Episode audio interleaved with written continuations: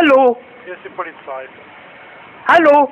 Hitchcock. Hitchcock. Hitchcock. Hitchcock. Alfred Hitchcock. Last night, I dreamt I went to Mandalay again. Hitchcock. Hitchcock. Hitchcock. Hitchcock. Alfred Hitchcock. Ist das ein komischer Reis? Hitchcock. Hitchcock. Hitchcock. Hitchcock. Alfred Hitchcock.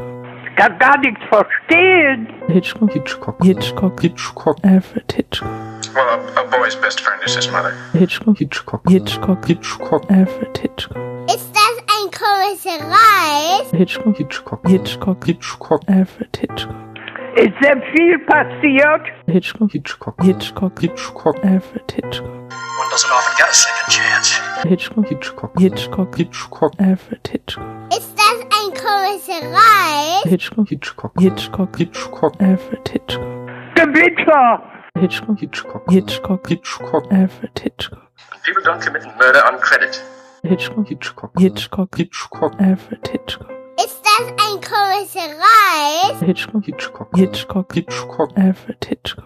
Gewitter. Hitchcock. Hitchcock. Hitchcock. Hitchcock. Alfred Hitchcock. What seems to be the trouble, Captain? Hitchcock. Hitchcock. Hitchcock. Hitchcock. Alfred Hitchcock. Ist das ein komischer Reis? Hitchcock. Hitchcock. Hitchcock. Hitchcock. Alfred Hitchcock. Ist sehr viel passiert. Hitchcock. Hitchcock. Hitchcock. Hitchcock. Alfred Hitchcock. I'm not much on rear window ethics. Hitchcock. Hitchcock. Hitchcock. Hitchcock. Alfred Hitchcock. Ist das ein komischer Reis? Hitchcock. Hitchcock. Hitchcock. Hitchcock. Alfred Hitchcock. Das vier Folge und das 30 heißt heißt Hilfe. Keks Ich habe kein Wort verstanden. Ich habe extra eine Polizei gewandt, damit ich Antwort kriege. Berüchtigt. Berüchtigt. Nochmal ohne Hand. Berüchtigt. Berüchtigt. Berüchtigt. Berüchtigt.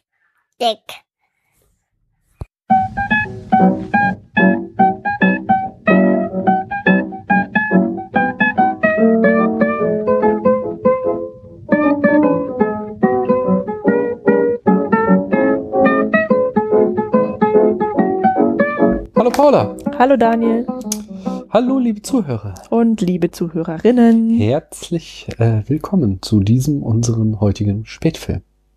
Hallöle. Ähm, wir, ich muss, ich bin, hab, eigentlich bin ich noch gar nicht vorbereitet. Ich weiß gar nicht. Sollen wir noch mal zwei Schritte zurückgehen? Was willst du noch? Wohin willst du gehen? Hinter dir ist die Wand. Naja, in, in zeitlich. Ähm, das Ding ist, ich habe mir, glaube ich, gar nicht rausgeschrieben, was, ähm, Daniel, wir haben den Film noch gar nicht geguckt. doch, den Film haben wir geguckt. Nein, ich habe mir gar nicht rausgeschrieben, auf welchem Platz der Charts der Herr der Ringe landete. Ich weiß auch gar nicht, ob ich es überhaupt schon eingetragen habe. Es ist alles so verwirrend. Naja, du hast aber wie neulich mir hast du mir erzählt, dass das überhaupt der beste, die beste Folge überhaupt sei. Bisher. Nee, das, ja, die, die wird, Keine so schnell so viele Hörer. die wird sehr gut, der, die kommt gut an bei den Ja. Hörern, aber ich meine ja, wo er in unseren Charts gelandet Ach, in ist. unseren jetzt. Die, das meine ich so. natürlich. Und da bin ich mir gar nicht sicher. Nee, guck, habe ich gar nicht eingetragen. Ähm, aber macht ja nix, denn ähm, okay. Also fa fangen wir noch mal von vorne Wieso? an. Hast du sie jetzt? Hast du denn jetzt die Zahl? Nee, habe ich nicht. Ja, dann ist doch. Nee, und zwar macht's aber deswegen nichts, weil äh, ja jetzt in Kürze der Horror-Oktober startet, in dem ihr hier äh, elf mehr oder weniger kurze Folgen bekommt, also zehn Kurzfolgen und ein großes Halloween-Special zu Night of the Living Dead.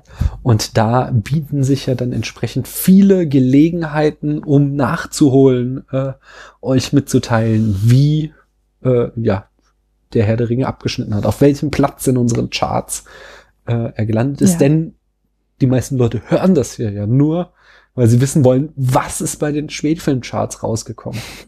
Das, es gibt ja gar keinen anderen Grund, uns zuzuhören. Also, Sie könnten ja mal die letzte Folge nochmal anhören und es dann selbst ausrechnen. Ähm, das das wäre mal ein Satz, gell? Das könnten auch so, also wenn sich da jemand bereit erklärt, könnte ich ihm auch einen Account für unseren Blog geben und dann könnte er oder sie auch immer die Charts statt uns pflegen. Da gibt sowieso, ich komme wegen meines Jobs sehr, sehr wenig dazu, ähm, da was zu machen. Man müsste mal den sogenannten Abspann Mhm. äh, aktualisieren, wo drin steht, äh, wer zum Beispiel in welcher Folge zu Gast war. Und auch die Shownotes, die vernachlässige ich leider sehr, denn Oh, gesagt, die waren immer so beliebt. Ja, aber ich habe keine Zeit mehr, das ist das Blöde. Mhm. Ich habe das alles als Notizen halt nicht in Reinschrift ähm, hier. Das heißt, wenn jemand total Bock drauf hat, sowas abzutippen und schön zu machen, so schön Haare hochgelen wie bei Cristiano Ronaldo, äh, diesen Blogpost, dann äh, meldet euch. Ihr, habt, ihr könnt hier einen Job im Spätfilm haben. Kriegt zwar keine Kohle für, aber Ehrenamtlicher Job wohlgemerkt. Genau.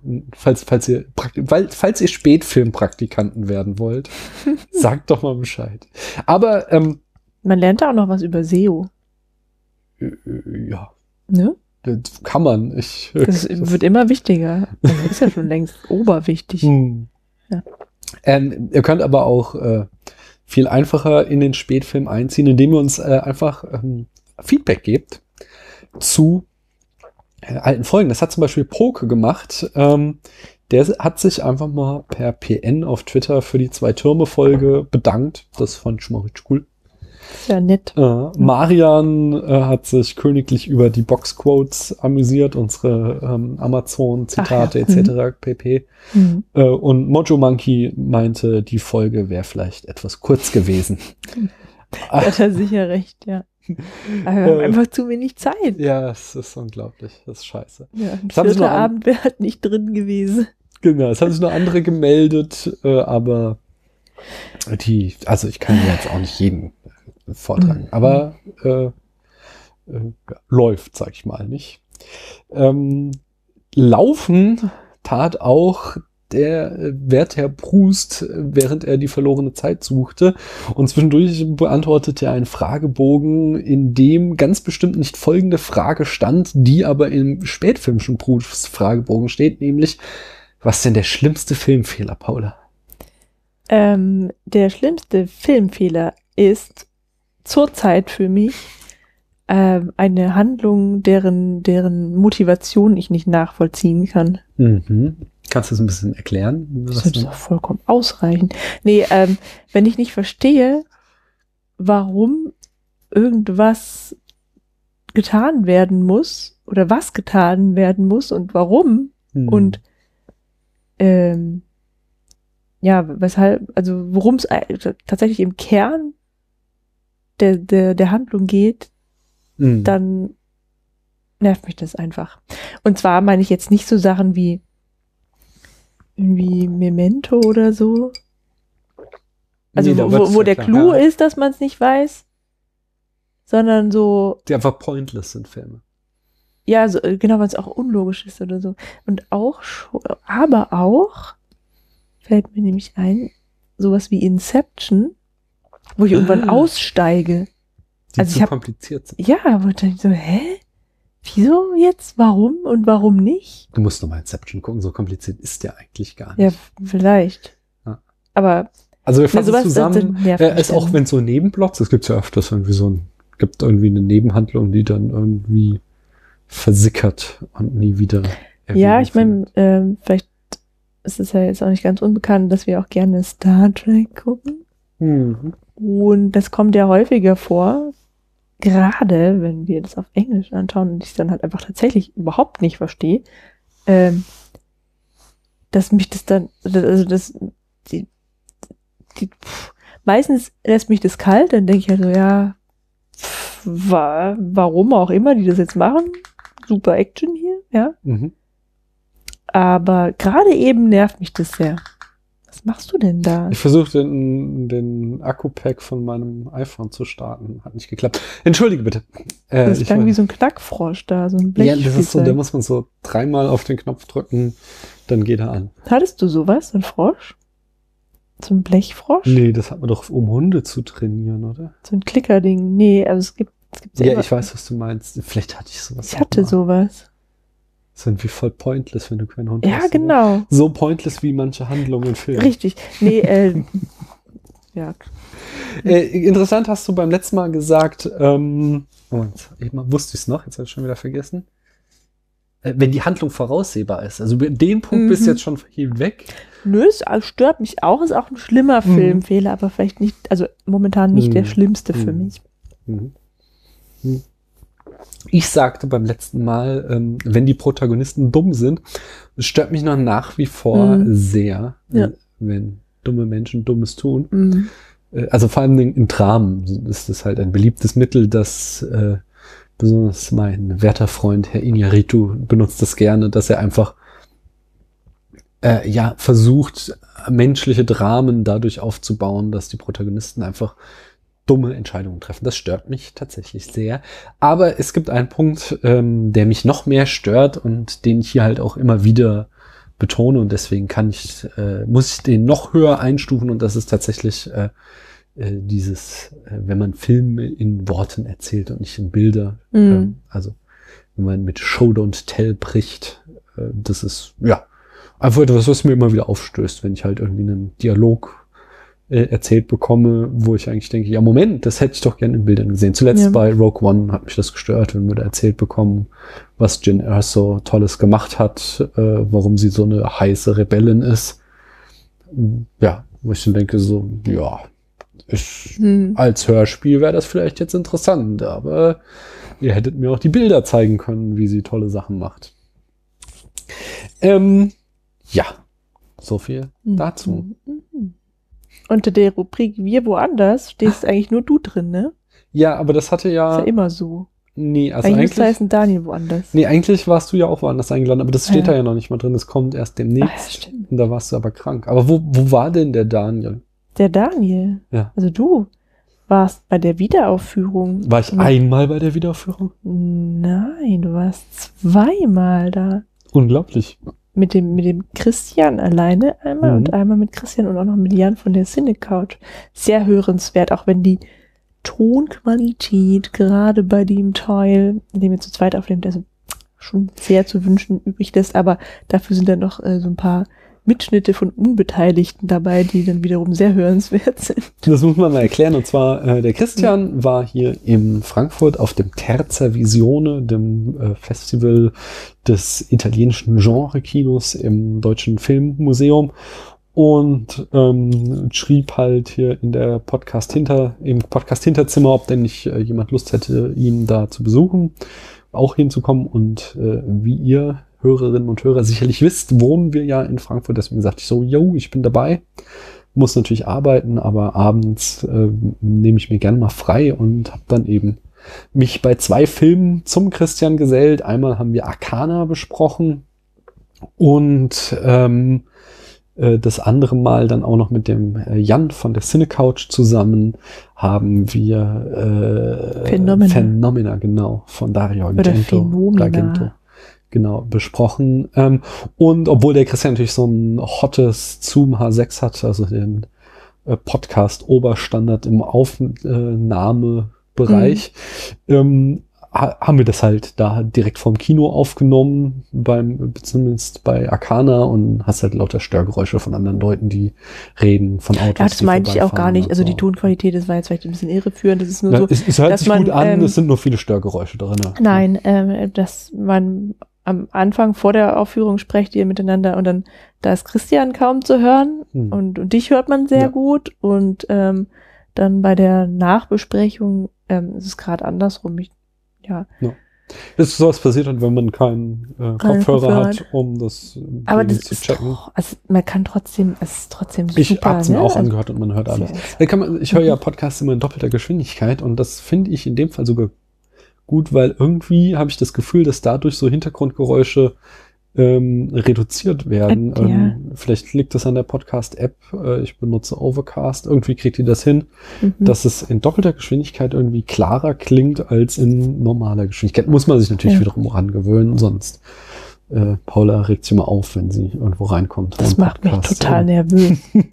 ähm, was ich aber noch sagen wollte, ich Ja. bin ganz froh, dass ich da nicht dabei war. Hm. Weil diese Filme, was ihr da besprochen habt, das ist ja echt, das ist richtig fies, ne? Ja, war crazy Also die shit. Filme möchte ich nicht gesehen haben, die möchte ich auch nicht sehen. war gut. Also, ne, Arcana war strange und äh, Phenomena ist, also Dario Argento war jetzt der zweite, den ich von ihm gesehen habe und ähm, der gefällt mir. Also muss ich mir auf jeden Fall noch mehr von reinziehen. Ich habe auch gehört, dass der die Qualität irgendwann abnimmt, aber äh, zumindest so diese 80er, 70er, 80er Agentus. Äh, da muss ich noch so einiges nachholen, aber ist halt Horror, nicht? Das Mhm. ist nicht dein Genre. Ja, das habe ich auch gemacht. Aber beim Horror-Oktober, da musst du dann auch durch. Bei der einen oder anderen Folge sonst haben wir auch wieder tolle Gäste. Zum Beispiel den Christian von der Wiederaufführung. Äh, Und den Max von der Wiederaufführung mit einem Special Guest. Ah, ich bin gespannt. Ähm, Achso, vielleicht bin ich ja aber gar nicht dabei. sag mal, war das alles, wo der Daniel war oder war er noch wo anders? Also dieser Daniel, von dem du die ganze Zeit redest, der war auch noch wer, bei ist, den, wer ist das eigentlich? äh, ist auch so ein Podcaster. Äh, echt scheiße. Na, der ist ja woanders. Nämlich war der auch schwer krank, Hm. mit Fieber, Hm. ohne Stimme Hm. und schrecklichen Gliederschmerzen Hm. Bei den Cinematic Smash Bro Bro Bros. Cinematic Bro- Jack Brothers? Brothers, ja. Mhm. Bin ich mit dem Zug hingefahren. Ja, alles andere hättest du auch nicht mehr geschafft. Nee, aber es ist wichtig, dass ich mit dem. Zug hingefahren bin, weil es ging viel um Züge in der Folge. Ach so, ja, stimmt. Deswegen habe ich das ja immer betont.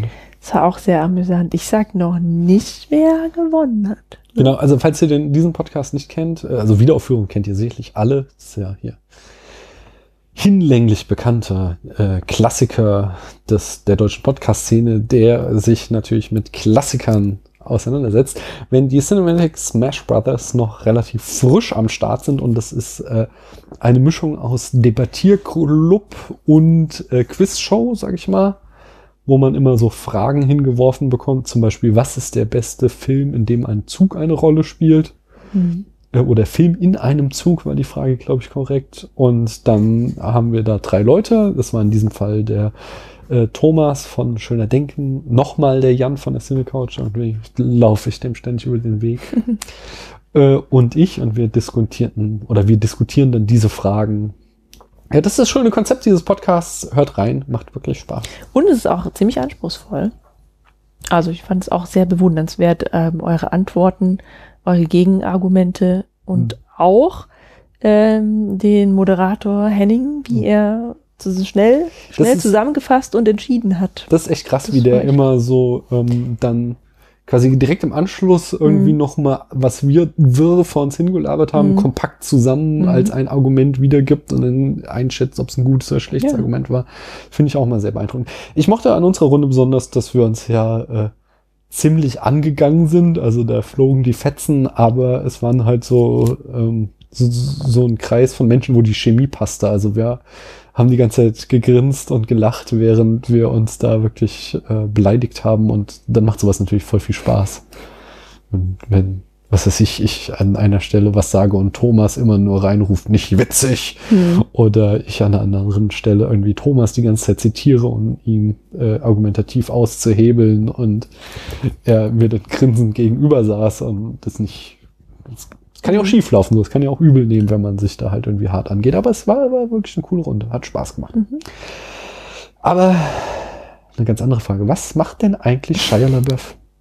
Ich weiß es nicht. Ähm, das, ich finde es cool, dass es auch immer mehr so ins Rollen kommt, dass jetzt so sich im Internet herumspricht, dass wir äh, uns um den Shire Gedanken machen. So hat nämlich äh, Flo vom äh, Flachbereich uns äh, ein, äh, ein, ein äh, auf Twitter erwähnt und äh, einen Link geschickt, wo drin klar wurde, was Shire nicht macht. Nämlich Shire wird nicht im nächsten Indiana Jones spielen. Es gibt einen nächsten Indiana Jones? Ja, leider, sagen die Fans. das, äh, sie haben tatsächlich irgendwie äh, Harrison Ford nochmal exhumiert. Ach so. Und, nicht äh, mal ein neuer nee, In- und- Indiana Jones Junior. Indiana nee, nee, Junior tatsächlich, äh, also äh, äh, Harrison Ford muss sich mal zwei Wochen keinen Botox spritzen äh, lassen, damit er wieder eine Mimik draufkriegt und soll dann tatsächlich nochmal Hut und Peitsche anziehen. Äh, aber sein aus Indiana Jones 4 etablierter Sohn Shia LaBeouf wurde rausgeschrieben. Er wird nicht mehr auftreten. Tragisch, aber so wie wir Shire jetzt kennengelernt haben, auch nie so tragisch, denn irgendwie er hatte ja auch gar nicht mehr so Bock auf diese Mainstream-Hollywood-Schiene. Stattdessen hat er hier wieder mal ganz coole Sachen gemacht. Ähm, und zwar äh, hat er äh, die Aktion, die nächste Aktion mit seinem Künstlerduo Rönke und äh, anderen habe ich vergessen, wie der Typ heißt. Ähm, jedenfalls, also mit seinen zwei Künstlern hat er die nächste Aktion gestartet und die hieß Hashtag Love Letter. Und das fing Anfang 2005 an mit, äh, 2015, Entschuldigung, mit dem Musikvideo zu Elastic Heart von Shire oder Sire, ich weiß nicht, wie die Frau ausgesprochen wird, äh, in dem er eine Mischung aus Tanzperformance und Cage-Fight mit einem kleinen Mädchen, nämlich der Tänzerin Maddie Ziegler macht. Und ähm, ich mache jetzt für euch, liebe Hörerinnen und Hörer, mal eine kleine Pause, während Paula sich das äh, Musikvideo anguckt und dann euch direkt im Anschluss daran äh, ein Feedback gibt, was sie über dieses Musikvideo denkt. Hallo, Hallo, hier ist die Polizei. Hallo.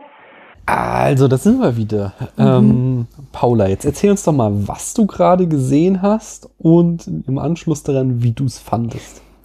Ähm, also man sah eine große Lager- oder Turnhalle, in der ein überdimensionaler Käfig war, so, Mhm. so ein bisschen so käseglockenförmig. Und da drin waren, ich dachte erst zwei nackte Menschen, aber nein. Ähm, ein, ein Shia LaBeouf in einer fleischfarbenen Unterhose und dann noch ein kleines, etwa zehnjähriges Mädchen in einem ebenso fleischfarbenen Badeanzug. Mhm. Wie gesagt, sie ist Melly Ziegler. Und äh, dann hatte sie noch eine auffällig, auffällige Perücke hat sie auch noch an. Mhm. Naja, jedenfalls kämpfen die irgendwie miteinander, gegeneinander. Ähm, sehr akrobatisch auch, ja. Und irgendwie hat, also das ist ja, das ist ja ein Musikvideo, ne? Also dann läuft ja die Musik dazu. Und ähm, das Mädchen hat wohl irgendwie immer wieder die Oberhand. Mhm. Äh, eigentlich die ganze Zeit, so mehr oder weniger, ne? Mhm. und entschlüpft ihrem Gegner dann auch mal durch das Käfiggitter zwischendurch und geht dann Mhm. aber auch wieder rein, nachdem er ganz verzweifelt ist. Und es endet damit, dass sie wieder rausgeht aus dem Käfig, er sie aber festhält und dann geht's wieder weder vorwärts noch rückwärts. Aber es ist auch so eine Art Versöhnung, oder? Also sie will ihn da rausziehen, sollte ich das am ich Ende habe es nicht erinnern? verstanden. Was denkst du denn jetzt? Wie hat es auf dich gewirkt? Sehr verwirrend. Ja. Ja, ich weiß überhaupt nicht, ich verstehe es nicht. Ich Fandest du es gut oder schlecht? Das ist halt so ein moderner Tanz. Also der Tanz selber, das war schon beeindruckend, ja, so gerade was die Kleine auch macht, wobei das immer so Fragen bei mir aufwirft, so wenn die so schon so jung ist, so wie hart trainiert die, was für ein Leben hat die dann eigentlich noch, so, Hm. ja. Kannst wahrscheinlich auch denken, dass dieses Video äh, sich einem Pädophilie-Vorwurf ausgesetzt sah. Ja, das habe ich gerade selber so empfunden, das habe ich schon gerade gesagt, also ich möchte nicht, dass meine Tochter, also selbst wenn sie sowas tanzen kann, möchte ich nicht, dass sie das, äh, dass sie so Aber fandst du Das das jetzt in irgendeiner Form pädophil oder anzüglich, was zwischen denen da lief? Also der, nein, das, was zwischen den beiden lief, nicht wirklich, ist natürlich sehr körperlich, ja. Ja, es ist halt um Tanzen. Tanzen, geht, ist ja. körperlich, aber Aber die habe ich ja selbst gesagt, ich dachte, ich dachte ja zuerst auch, die seien beide nackt und das ist ja sicherlich auch Absicht, dass das natürlich, suggeriert es wird. war und- als Provokation auch. Ähm, halt. Ja. Und die Bewegung, die sie da macht, das ist schon, ähm, ja, ist schon sexualisiert, ne? Also, Bist du sicher? Ich finde, also dadurch, dass es eher kämpfend ist. ja, nee, aber sie halt, so, sie hat schon so, nimmt schon so aufreizende Posen ein. Also, sicherlich sind da halt die Grenzen halt auch echt schwimmend beim Tanzen oder gerade bei diesem Ausdruckstanz. Ja, Hm. weiß nicht, ob ich das richtig verwende, ich kenne mich da nicht so aus. Ähm, aber es ist schon so, dass man normalerweise zehnjährige Mädchen halt irgendwie, wenn sie tanzen, ja so ein bisschen hüpfen sieht und dann haben sie halt auch irgendwie andere Klamotten an und nicht nur so einen Hm. Badeanzug. Also, aber ich Äh. hab's halt, ich, ich habe das ganze Ding auch nicht verstanden. Ich habe auch den, den Text des Liedes nicht verstanden. Also Ah. mir ist irgendwie nichts gesagt. Ähm, das war, das war auf jeden Fall noch nicht alles, sondern damit Mhm. fing es ja gerade erst an. Äh, Sire oder Shire, ich weiß leider nicht wirklich nicht, wie die Künstlerin heißt, hat dann auch performt äh, bei den Grammys im Jahr 2015 und da war Maddie Siegler wieder am Start und diesmal äh, tanzte sie nicht mit Shia LaBeouf, sondern mit äh, Kristen Wiig, die kennen wir auch schon, das, die hat die Mutter in Diary of a Teenage Girl gespielt, ist so eine Mhm. Saturday Night Live Comedian, äh, sehr, sehr bekannt in Amerika. Und ähm, das schauen wir uns jetzt mal an. Dann darfst du da gleich äh, sagen, was du äh, über diese Performance denkst. Ich kann gar nichts verstehen. Ja, Paula, was hast du diesmal gesehen? Im Prinzip genau das Gleiche. Nur mit einer Frau, die genauso aussah wie das Mädchen. In Also- einem vollgestellten Raum mit, also quasi die Kulisse genau das Gegenteil von dem Käfig. Es war mehr ein Zuhause, wahrscheinlich von Mutter und Tochter. Und das, was sie dargestellt haben, waren vielleicht ähm, eine Zusammenfassung aller möglichen Szenen, die es zwischen Mutter und Tochter so geben kann albern, sich lieb haben, Angst zueinander haben, Angst vor dem sich verlassen und streiten und Mhm. Also nochmal zu, zu Mhm. einen Schritt zurück. Äh, Kristen Wiig hat genau wie äh, Maddie äh, diesen fleischfarbenen Badeanzug an, die gleiche äh, platinblonde Perücke und äh, sie performt jetzt hier mit äh, dem Mädchen zusammen äh, einen äh, ja, modernen Ausdruckstanz. Und offensichtlich wird da eben Bezug genommen auf das Video, obwohl zu einem anderen Lied getanzt wird. Das muss auch noch gesagt werden. Und die Sängerin steht äh, nach hinten äh, an der Wand mit dem Gesicht zur Wand. Und ich glaube, es ist auch so das Ding von der Sängerin, dass sie ihr Gesicht nie zeigt. So. Heutzutage muss ja jeder so ein, so ein Clou haben, nicht irgendeine Maske und so ein Scheiß. An, äh, um das Ganze zu vervollständigen, wurde diese Performance anmoderiert von Shia LaBeouf. Und er sprach diese Rede. For Sia, I feel like this may be strange to say this here. I love you so. Punch me if I stop crying. I raised the white flag for you, defeated finally. If strength were made of broken pieces, you and I would always win. It is, though, and buildings and statues wink at us. I could squeeze you to zero. I'll never know another what am I going to do. Punch me if I stop crying, and I'll do the same. Love, Eric. Ladies and gentlemen, Sia. Äh, ohne irgendeine Erklärung. Und dann begann eben diese Tanzperformance. Und ähm, das Ganze stellte sich dann später eben als eine Kunstaktion raus von äh, LaBeouf, Ronco und Turner, so heißt die dritte Person. Der Typ ist das, glaube ich, den ich vergessen hatte. Und zwar war es ein Liebesbrief von äh, Shire oder Sires. Äh, am Anfang hat er es gesagt, ich habe es schon wieder verpeilt, wie sie jetzt ausgesprochen wird. Äh, Ehemann Eric, den ähm, Shia LaBeouf äh, dort für diesen Ehemann live verlesen hat bei den Grammys.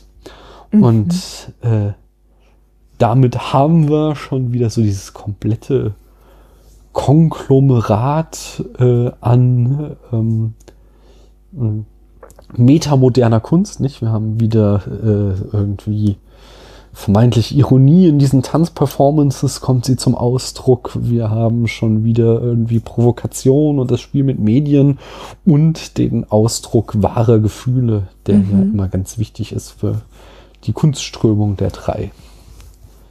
Das war äh, die Aktion Hashtag Love Letter. sehr beeindruckend. Ja. Finde ich auch gut, oder? Ich finde es eine coole Kunstaktion. Hm. Ja, oder? Nein, doch. Ja, ich habe es, wie gesagt, nicht ganz verstanden. Also, das muss ich noch ein bisschen sacken lassen. Ja. Kannst ja dann äh, nochmal äh, einen Kommi in die äh, Kommis schreiben im Spätfilmblog und sagen, Kommi. das habe ich mir hier von Mojo Monkey angeeignet. Er macht sich damit immer lustig über die YouTuber, die so einen Scheiß sagen. Wobei ehrlich gesagt, Mojo Monkey, äh, hier Jens, ich habe noch nie einen YouTuber das sagen hören. Ich höre das immer nur aus deinem Mund im Enough Talk. Ähm, der gute Jens ist nämlich jetzt festes Mitglied im Enough Talk. Ach, Ja, schön, nicht? Interessant, ja. Wie sich die Leute hier langsam nach oben arbeiten. Ich finde es gut. Ähm, fangen wir mal an, oder? Ähm, ja, das wäre doch mal schön. Fangen wir mal an. Go on. What happened? What happened? Alex found out. And the others haven't? They'd kill him if they knew. Oh, they killed Emil. Are you in pain? I don't know. The pills. Give me your feet. Say it again. It keeps me awake. I love you. Was haben wir denn gesehen, Paula? Also, wir haben uns ähm, jetzt hier zu diesem Special, zu dieser ganz besonderen Folge Notorious von unserem verehrten Alfred Hitchcock angeschaut. Genau, und zwar ähm, war, also wir schauen ja immer in den ähm, Zehner-Folgen einen Hitchcock. Das hat ja Tradition. Und es war mir nun ein Bedürfnis, mal einen Hitchcock mit der zweiten großen Muse Ingrid Bergmann zu sehen, nachdem wir jetzt schon zwei mit Grazia Patricia, ähm, Grace Kelly hatten. Äh, haben wir, ja, Dial M for Murder und äh, das Fenster zum Hof Ach, sicher. Mhm. haben wir jetzt einen Mal geguckt mit Ingrid Bergmann in der Hauptrolle. Wie fandst du den Film denn? Ähm, da muss ich gerade nochmal nachdenken, was ich gesagt habe. Mhm. Ich fand den natürlich super gut. Mhm. Ja. Aber ähm, äh, ich glaube, die erste Hälfte fand ich teilweise ein bisschen langatmig und dann Mhm. den Schluss äh, im Gegensatz dazu, dann, der kam dann wieder zu plötzlich irgendwie. Mm, Den Schluss fand ich gut. Bei der ersten Hälfte, da stimme ich dir äh, ein bisschen zu. Und zwar, wenn ich da dein großes Kriterium der Zeitlosigkeit anführen darf, äh, da finde ich tatsächlich, dass diese, diese Liebesgeschichte, die in der ersten Hälfte des Films ausführlich Ja. erzählt wird, dass da eben tatsächlich schon so ähm, der Fluss der Zeit drüber hinweggeflossen ist, so dass die vor unseren modernen Augen etwas unglaubwürdig vielleicht ein bisschen wirkt. Auf die Details kommen wir später äh, Mhm. nochmal ausführlich zu sprechen. Magst du uns äh, derweil nochmal äh, die Eckdaten dieses Films präsentieren? Aber sicher. Mhm. Dafür nehme ich nochmal einen Schluck. Der Film erschien 1946. Regie führte Alfred Hitchcock. Das Drehbuch schrieben Hitchcock, Clifford Odets und Ben Hecht. Also vor allen Dingen Hitchcock und Ben Hecht. Und Clifford Odets hat mh, einen Beitrag geleistet, den wir später noch ausführlich besprechen werden. Dann ähm, die Filmografie von Ben Hecht. Genau, das ist nämlich ihr kein Unbekannter in Hollywood. Ja. Ähm, also eine Auswahl werde ich jetzt hier verlesen. Ähm, er hat mitgewirkt an den Drehbüchern von Scarface von 1932, Das Original, genau. vor, äh, bei Stagecoach von 1939, Der Durchbruch von John Wayne. bei Vom Winde verweht Mhm. ebenfalls 1939, Das Rettungsboot von Auch sch- 1944, Auch schon Hitchcock-Film. Genau wie. Spellbound Mhm. 1945, 1946 Gilda. Gibt es eine schöne Folge von der Wiederaufführung zu? Ich habe noch nie was von diesem Film gehört, aber das macht ja nichts. Dann eben 1946 berüchtigt und der Fall Paradigm Genau. 1947. Auch ein Hitch, genau wie 48. Cocktail für eine Leiche. Mhm. In Klammer Rope. Genau, also das Original heißt Rope. Das Ding aus einer anderen Welt von 1951, das klingt auch nach einem Horrorfilm. Ja, Das äh, Ding so aus dem Sci-Fi-Hangar. Nee, das Ding aus einer anderen Welt. Das äh, gibt es auch eine äh, Kurzfolge aus dem letzten auch Oktober von Mhm. mir dazu. Das Original, es gibt auch ein Remake äh, von John Carpenter. Da gibt es eine Kurzfolge auch in unserem Archiv zu und eine lange Folge beim Enough Talk, ähm, wo ich mit Arne und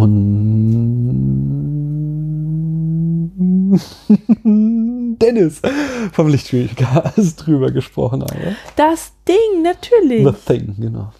Habe ich doch sogar gehört. Ja, yeah, aber das Remake, da haben wir drüber gesprochen. Mhm. Und das Ding, also er hat das Drehbuch zum Original geschrieben. Spoiler fand ich nicht so geil. Ja, das ist ja jetzt nicht wirklich ein Spoiler. Was denn hier mit dem, Der Fremde im Zug, auch wieder Hitchcock? Aus welchem Jahr denn? 1951. Ich glaube, den habe ich sogar gesehen. Den kenn, ich kenne ihn nicht, aber ist auch so ein Klassiker. Meuterei auf der Bounty, 1962. Hm. Das habe ich gesehen. Cleopatra von 1963, das habe ich auch gesehen, konnte es aber nicht zu Ende gucken, weil dieses das vorher rausgenommen hat. Netflix oder Ja. Amazon? Ach so. Also äh, das Streaming-Portal Ja, hat dir das den, Russische. dem das Russische? Ja, Nee.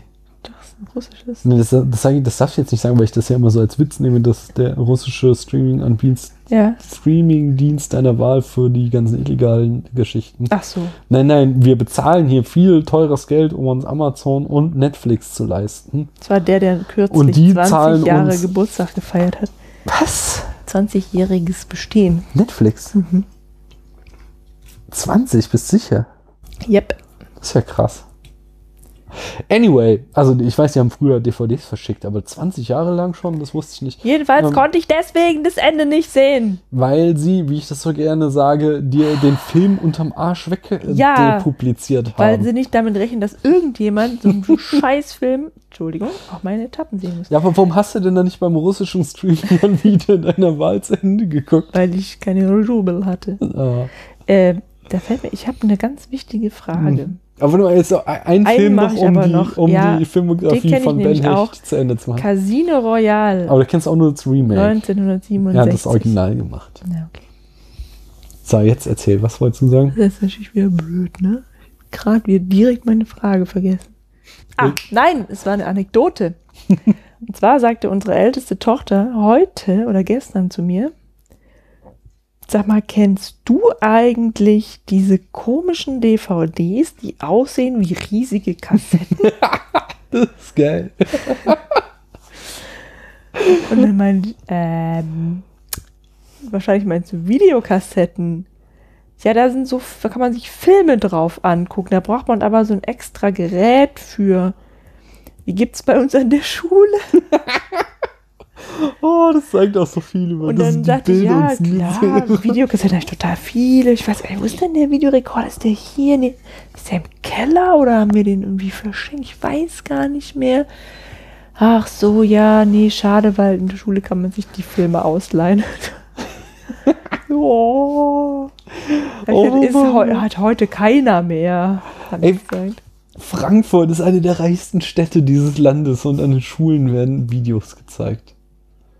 Ja gut, ich meine, vor 17 zehn Jahren habe ich Abi gemacht. Wir haben noch diese Filmrollen da gehabt. Ja. Ich kann mich noch dran erinnern. Ich, genau, Obwohl ich das auch ist wirklich eine schöne Erinnerung. Das, ich, deswegen Ja. gucke ich total gerne ähm, äh, The Aquatic Life of Steve Zissou von äh, Wes Anderson, da hier mit Bill Murray, der in dem U-Boot die Fische sucht, ähm, Mhm. Weil der mich immer an diese Lehrfilme aus dem Biounterricht erinnert, die wir damals noch auf Projektoren geguckt haben. Aber das ist doch trotzdem armselig, dass die da sich nicht mal an DV... Ich meine, wir haben Die haben jetzt... Whiteboards, ne? Ja, ich weiß, die haben, die haben irgendwie computergesteuerte äh, gesteuerte Whiteboards, die ich glaube nie benutzt werden. Die, die hängen auch nicht in den Aber wir, Klassenräumen. wir sind gerade so auf dem Sprung, dass es 4K Blu-rays gibt. Das heißt, es gibt das dritte Nachfolgeformat von, von Videos, das noch an der Schule da gezeigt wird. Ah, es ist schon ziemlich armselig, oder? Und das halt in einer der reichsten Städte Deutschlands. Die haben auch ihre, ähm, die haben ja auch äh, Com Computerunterricht, PC heißt es dann. Mhm. Und bisher hatten da, also bis zum letzten Schuljahr hatten auch immer, also da gibt es halt irgendwie ein, zwei, drei Räume, keine Ahnung, die halt mit, mit Rechnern ausgestattet sind. Und da hatte bis jetzt immer jede Schülerin und jeder Schüler einen eigenen Rechner in dieser Unterrichtsstunde. Ja. Jetzt haben sie aber so viele neue Schüler bekommen, Ja. dass sie das aufgeteilt haben. Und jetzt haben die, müssen sie sich immer einen teilen. Gut, das finde ich jetzt wiederum nicht so dramatisch, weil das einfach, also das hängt ja mit den Institutionen zusammen. Die kann ja nichts dafür, dass, dass jetzt plötzlich ganz viele neue Schüler in dieses Viertel strömen, weil Ja. die neue Häuser bauen und so. Das ist einfach, weil Schule langsam ist, Ja. aber das ist halt ein Unterschied, ob die es halt nicht schaffen, sich innerhalb von ein, zwei Jahren mehr Computer anzuschaffen oder ob sie es nicht schaffen, innerhalb von 20 Jahren mal das äh, Vorführmedium Hm. zu wechseln. Ja, jetzt brauchen wir jetzt auch nicht weiter ausdiskutieren. Äh, Nee, aber ich finde, vielleicht das sind es halt- alte Bestände, die jetzt loswerden Nee, wollen. oder das ist so. eben nicht. Ich glaube, das Mhm. ist halt, das ist halt dieses ganz große Ding, dass, dass, dass wir einfach in einem scheißreichen Land leben und jede Partei immer schreit, wir müssen mehr in Bildung investieren, aber es halt nichts gemacht wird. Also, oder ich, ich, ich weiß nicht, was die machen. Das ist so, ich meine, auch an der Uni, was wir da alles an Missständen erlebt haben, ist es. Aber wir sind hier kein Politik-Podcast, aber irgendwie, was die Bildungsinvestitionen in diesem Land anbelangt, läuft einiges schief. Und ich weiß Denkst aber auch noch echt an die- keine an Partei. die, an die Eimer, die Ja, bei ich mein, Regen im wir, wir haben an der RWTH Aachen eine Exzellenzuni. Weißt du, ihr kennt ja diese Exzellenzinitiative, wo Unis dann irgendwie mehr Geld kriegen und so. Äh, da haben wir studiert so. Eine Uni, die eben diesen Ruf hatte, wir sind eine Exzellenzunis und wir hatten Hörsäle, wo Eimer auf den Tischen standen, weil es bei Regen halt billiger war, da einfach mal den Eimer zu wechseln, als das Dach zu reparieren. Und das ist halt tatsächlich irgendwie der Bildungsstand in Deutschland. Das ist so armselig alles. Es kotzt mich so an, aber es gibt halt auch irgendwie echt keine Partei, die das irgendwie konkreter und besser hinkriegt, weil in den Ländern sind sie alle am Regieren, äh, jedenfalls die Vernünftigen. Also Und wie gesagt, ich trotzdem finde, wir ist es müssen halt es jetzt überall eine nicht austreten, weil Genau, wir wir ein sind- anderes ja. Thema haben. Und Wir sind kein Politik-Podcast. Ja, genau. Es geht ja um Inhalte. Ne? Äh, ja, Ja, natürlich. ich, ja, aber es ist es trotzdem. ist schon ein Ausdruck der Wertschätzung oder der nicht vorhandenen Wertschätzung, aber ne? Gut. So, das Erzähl uns- Budget ja. im Betrug für diesen Film, der übrigens Notorious heißt und auf Deutsch berüchtigt. Zumindest in der zweiten Version, kommen wir später. Oh ja. Eine Million Dollar. Der Klassiker von Hitchcock, der hatte immer sein Millionenbudget, hat er 20 Jahre durchgezogen. So eine runde Sache, ja. Immer Filme für eine Million Mhm. gemacht, ja. Dann die Besetzung bestand in den Hauptrollen aus Alicia Huberman. Nee. Ach nee, stimmt, andersrum. äh, aus Ingrid Bergmann, die Alicia Huber, Alicia Huberman gespielt hat. Mhm. Die war irgendwie deutschstämmig, ne? So, deswegen vielleicht Alicia, nicht Mhm. Alicia. Da, oh Mann, jetzt habe ich einen Schluck auf. Jetzt müsste ich einen Löffel Essig mit Zucker schlucken, hat man mir neulich als Geheimrezept verraten. Während du einen Handstand machst und bis 100 zählst. Die Große macht dann halt immer Ohren und Nase zuhalten gleichzeitig. Äh, Wer hat denn die männliche Hauptrolle gespielt? ein gewisser Cary Grant. Ah, einer, einer von den äh, fünf Schauspielern, die alle gleich aussehen und ultra attraktiv sind. Wie, wie findest du, also Cary Grant ist der attraktiv in deinen Augen? Ja. Ich finde ja, also ich Mhm. verstehe schon, also in, ich sag mal, Punkt eins, ich glaube, viel seiner Attraktivität machen einfach die Anzüge aus. Er ist halt wirklich immer perfekt gekleidet und Mhm. es wurde in diesem Film halt auch ausgespielt, dass alle anderen eben nicht so gut angezogen waren wie er. Er hatte halt immer den wirklich perfekt sitzenden Anzug und alle anderen hatten irgendwie was Schlappriges oder ein komisches Muster oder und sowas. Das macht gleich viel. Aber ich fand, der ist halt jetzt irgendwie äh, Mitte 40 und ich fand, der sah halt aus wie Ende 50, weil der schon so verbraucht aussah. Er hatte schon so Hängebacken und so Also die äh, habe ich nicht gesehen. Haut und so. Ich, Du musst aber auch das Gesamtbild sehen, ja. Mhm. Also gerade im Vergleich zu den anderen hat der einfach äh, eine gute Statur. ja, natürlich. Ja, weil der, ich meine, Ja, aber das hat- war jetzt auch wieder halt in diesem Film inszeniert. Aber es gibt zum Beispiel so äh, andere Hollywood, also zum Beispiel hier der zweite große und der hat Hitchcock. so Lachfältchen Ja, an den Augen. Ja, aber Jimmy Stewart, Jimmy Stewart zum Beispiel, der ist zwar, mir sieht mehr nett aus als wirklich so klassisch Mhm. irgendwie gut, aber den finde ich schon irgendwie, Den magst du halt. Ne, ja, den, den schaue ich lieber. nee hab ich, Cary Grant sieht aus wie, wie, ähm, na, wie Ken. Ja. Aber jetzt haben wir über Cary Grant gesprochen, wie fandst du denn das Ingrid Bergmann aussah? Ähm, ich, puh, ich fand sie ga- gar nicht so attraktiv. Also sie hatte schon ein hübsches Gesicht, aber Mhm. jetzt irgendwie nicht so, würde ich jetzt nicht sagen, das ist jetzt eine schöne Frau. Also, aber auch mehr so das Gesamtbild, ne?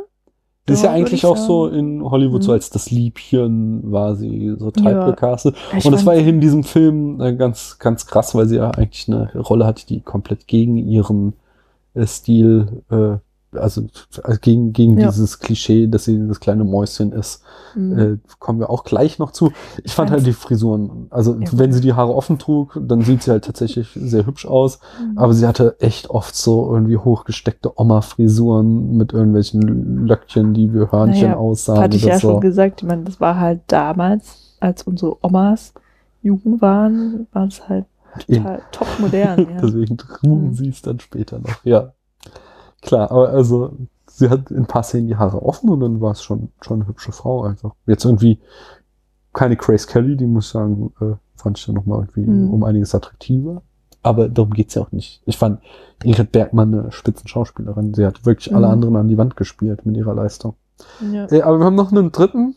Wobei man da jetzt aber auch äh, bemängeln könnte, dass sie ja, weil du ja meintest, ihr, ihr Äußeres passte nicht zu diesem Vamp, Nee, ich, das finde ich gar nicht ihre weil sie hat sie aber auch nicht so gespielt, sondern ich fand sie unheimlich niedlich. Ja, ich fand, äh, also erstmal nicht ihr Äußeres, sondern ähm, äh, so ihr, ihr Image so. Also sie war halt von Casablanca und so, ist sie halt immer so Hm. äh, die, die, was, Manic Pixie Dream Girl, also so dieses, das, das Liebchen so, oder Mary Sue hatten wir ja neulich im Podcast. Ach, bei äh, Casablanca ist doch aber eher so eine reife Frau. Also ich meine jetzt Hm. äh, geistig reif. Ja, ja, das stimmt schon. Aber sie ist trotzdem so die, die Traumfrau ohne jeden Makel, der der Held hinterher sehnt. So, und das war so, so ihr Image, aber halt immer total lieb und brav. Und hier ist sie halt einfach eine Säuferin, ein Partygirl, eine, ähm, wie alle anderen sehen sie als Schlampe an, die Mhm. halt irgendwie mit jedem ins Bett steigt und so. Und das ist schon definitiv gegen ihr Image gecastet. Aber was hast du gerade gesagt? Also, also genau, aber genau, aber äh, das fand ich deswegen auch gar nicht so schlimm, dass das irgendwie Widerspruch hatte mit ihrem Schauspiel, weil äh, es ja so sehr viel in dem Film auch darum ging, in welche Rolle sie hineingepresst wird Mhm. und wie sie wirklich ist. Und deswegen hm, fand ich, passte das gut zusammen, dass sie eigentlich irgendwie eine viel äh, schüchternere und freundlichere Person war als Mhm. ihr Ruf Ja der vielleicht berüchtigt war. Ähm, aber ähm, wir haben noch einen dritten wichtigen Schauspieler. Magst du uns den noch sagen? Der nämlich auch mit Ingrid Bergmann zusammen in Casablanca gespielt hat. Der kam mir sehr bekannt vor, ja. Hm. Nämlich Claude Rhin. Claude Rains, glaube ich, oder? Ich weiß nicht. Also wir, Ich weiß nicht, ob er Franzose war oder Amerikaner. also Cla- Claude Rains hat Alexander Sebastian gespielt. Mhm. Ich glaube, in Casablanca spielt er eben diesen, diesen äh, Offizier, der da am Ende zusammen mit, äh, wie heißt der Hauptdarsteller? Na, Humphrey Bogart äh, dir ist das wegläuft. früher eingefallen als mir. der am Ende mit Humphrey Bogart da wegläuft und dies ist der deine Beginn einer wunderbaren Freundschaft. Wir müssen mal Casablanca, das ist so ein toller Film, müssen wir manchmal besprechen. Sag uns nochmal abschließend, welches Genre wir hier haben. Thriller, Agenten-Thriller, Film Noir, Liebesfilm. Ne, Film Noir habe ich irgendwo abgeschrieben. Ach, das glaubst du nicht wirklich. Bin ich mir nicht so sicher. Also Film Noir, Da fehlt der Detektiv eigentlich, ne? ja, okay, wir haben eine Agentengeschichte, Mhm. aber eine femme fatale ist sie jetzt halt auch nicht so richtig. Und ist auch nicht irgendwie so, ja, okay, moralische Grauzone gibt's schon. Das ist ja eigentlich, er ist ja eher der fatal. aber jetzt auch von, von der Bildästhetik, so, äh, vom, äh, also Film Noir ist ja jetzt auch berühmt so für so harte Kontraste, lange Schatten und so, also was Mhm. gab's eigentlich nicht, es war schon äh, irgendwie so Klassik Hollywood, hell ausgeleuchtet, weich gezeichnet.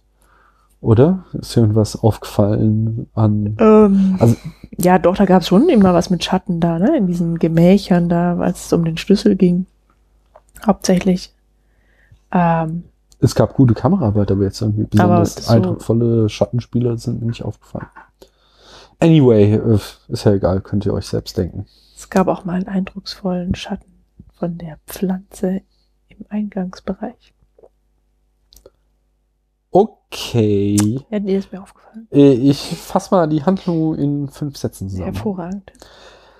Alicias Vater, damit beginnen wir, ist, äh, wird äh, kurz nach Ende des Zweiten Weltkrieges äh, verurteilt, weil er offensichtlich ein Nazi-Spion war. Auf äh, einer Party kurz nach diesem Urteilsspruch, auf der sich die gute Alicia also ziemlich einen einschenkt, lernt sie einen gewissen Herrn Devlin kennen, in den sie sich auch spontan verliebt, äh, aber von dem sie kurz darauf feststellen muss, dass er ein amerikanischer Agent ist, der sie erpresst, dass sie eben für die Amerikaner spionieren soll, um alte Nazi-Freunde ihres Vaters äh, hops zu nehmen. Dafür reisen sie nach Brasilien und äh, dort bekommt dann Alicia den Auftrag, sich äh, mit äh, Alexander Sebastian, dem Anführer dieser Nazi-Schergen,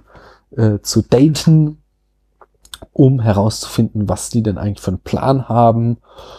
Und äh, es passiert dann zweierlei was Fatales. Einerseits, äh, obwohl er ja Nazi ist, stellt sich Alexander Sebastian zwar als relativ eifersüchtig, aber eigentlich ein Knorke-Typ heraus, der dann Alicia einen Heiratsantrag macht und äh, um ihr Cover nicht auffliegen zu lassen, obwohl sie sich mittlerweile in Devlin verliebt hat, äh, geht sie darauf ein und heiratet ähm, äh, Sebastian. Und auf der anderen Seite kommen äh, Devlin und Alicia den Nazis immer mehr auf die Spur und finden heraus, dass die ähm, äh, Uran in Flaschen geschmuggelt haben, um damit eine Atombombe herzustellen. Aber dann kommt eben auch äh, Sebastian äh, Alicia auf die Sch Schliche und zusammen mit seiner dominanten Mutter äh, heckt er einen Plan aus, dass er nämlich Alicia vergiftet und äh, am Ende ist es immer dramatischer sich zuspitzt, äh, ob Alicia diesen äh, Plan, in dem sie langsam zu Tode gemartert werden soll, äh, noch entkommen kann oder ob sie dahin siechen wird. Es war Arsen bestimmt, ne? Ja, genau, haben sie gesagt. Arsen im Kaffee, damit haben sie sie vergiftet. Und dann haben, haben hat nämlich die Mutter, die auch Kaffee getrunken hat, hat auch immer Arsen zu Ja. sich genommen, um sich zu immunisieren, ne? Nee, die hatte da immer zwei Kannen stehen und hat Ja, das so ist doch irgendwie, das ist doch der Witz bei Arsen, dass du, dass du da irgendwie mit niedrigen Dosen dich so dran gewöhnen kannst. Das, Oder also, das das wurde, das gerade? kann sein, aber das wurde in diesem Film nicht explizit thematisiert. Okay. Es wurde immer so gezeigt, dass da tatsächlich zwei Kannen standen und immer darauf beachtet wurde, dass Alicia aus der einen Kanne ein, weißt du, es gab ja dann zum Beispiel die Szene, wo äh, der Dieser Freund, Freund da, äh, die Mhm. Tassen verwechselt hat und die total ausgerastet sind, Mhm. weswegen Alicia ihnen ja auf die Schliche gekommen ist und dass sie da vergiftet wird. Kommen äh, wir mal zur Produktion dieses Films. Mhm. Und da darf ich gleich anfangen, und zwar mit dem Fun Fact, dass der Legende nach Hitch bereits 1944 auf die Idee gekommen sein soll, Uran als MacGuffin für den Film einzusetzen. Äh, also noch vor dem Abwurf der Atombombe, als alles noch super geheim war mit, äh, dem, mit der atomaren Spreng Sprengkraft.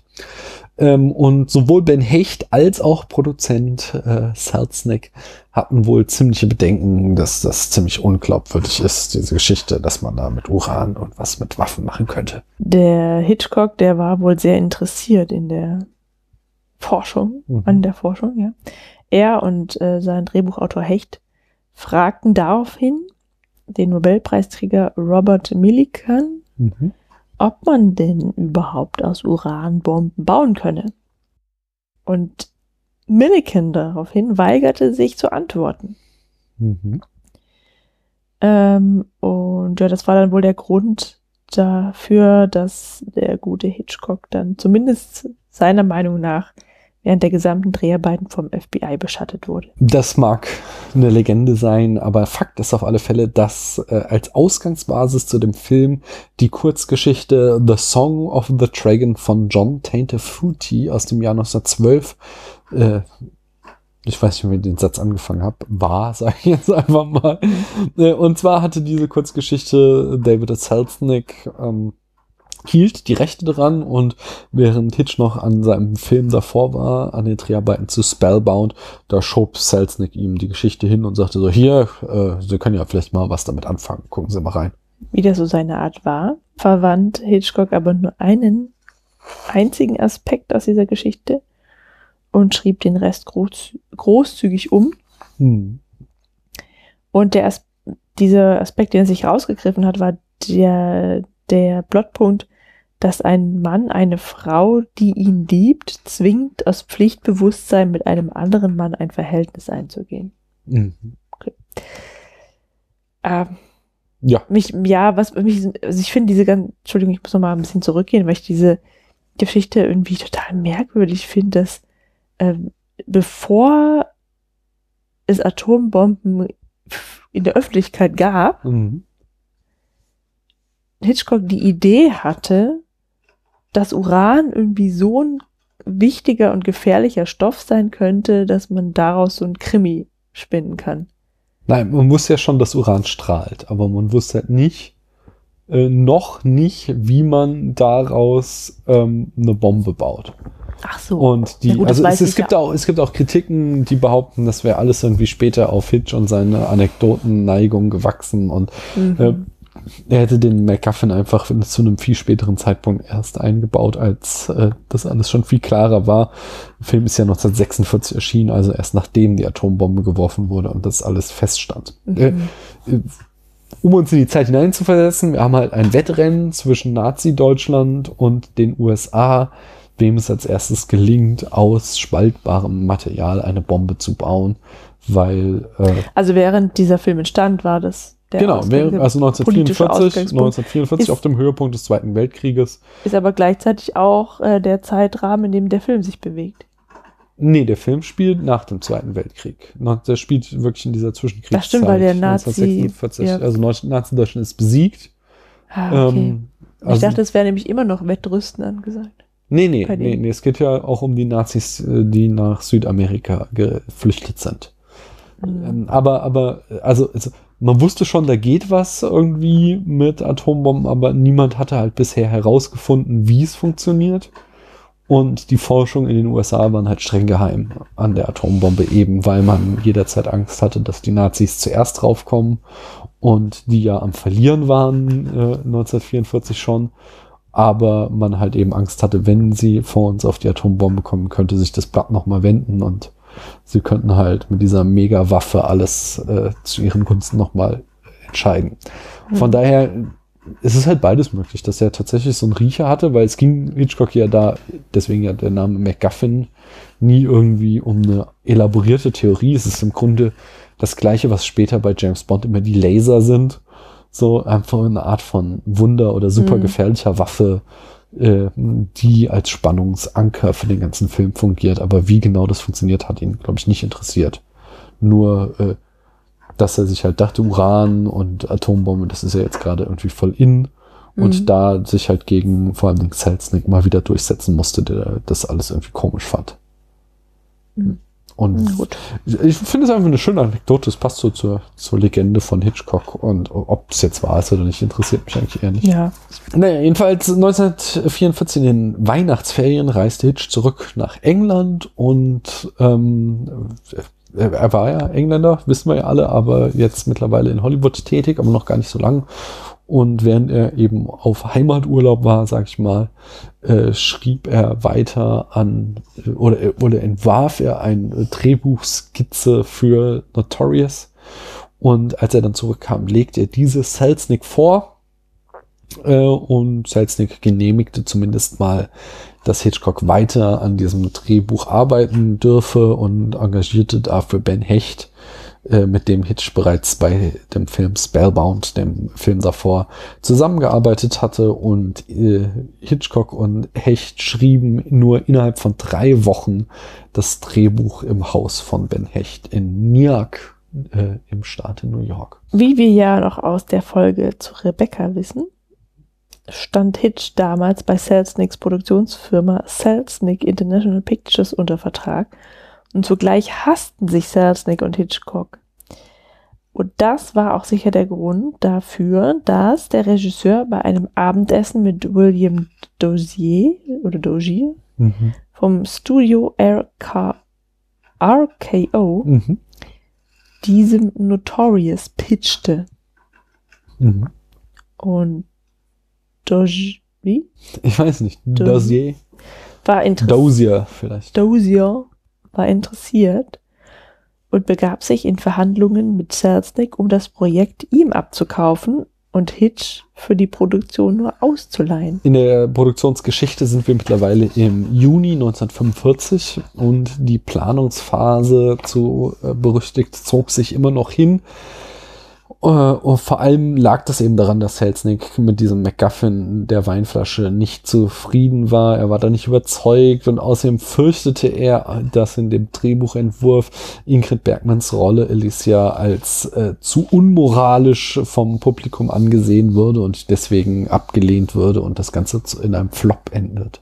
Und zudem produzierte Selznick derzeit auch noch den Film Duel in the Sun und das Geld ging ihm einfach aus.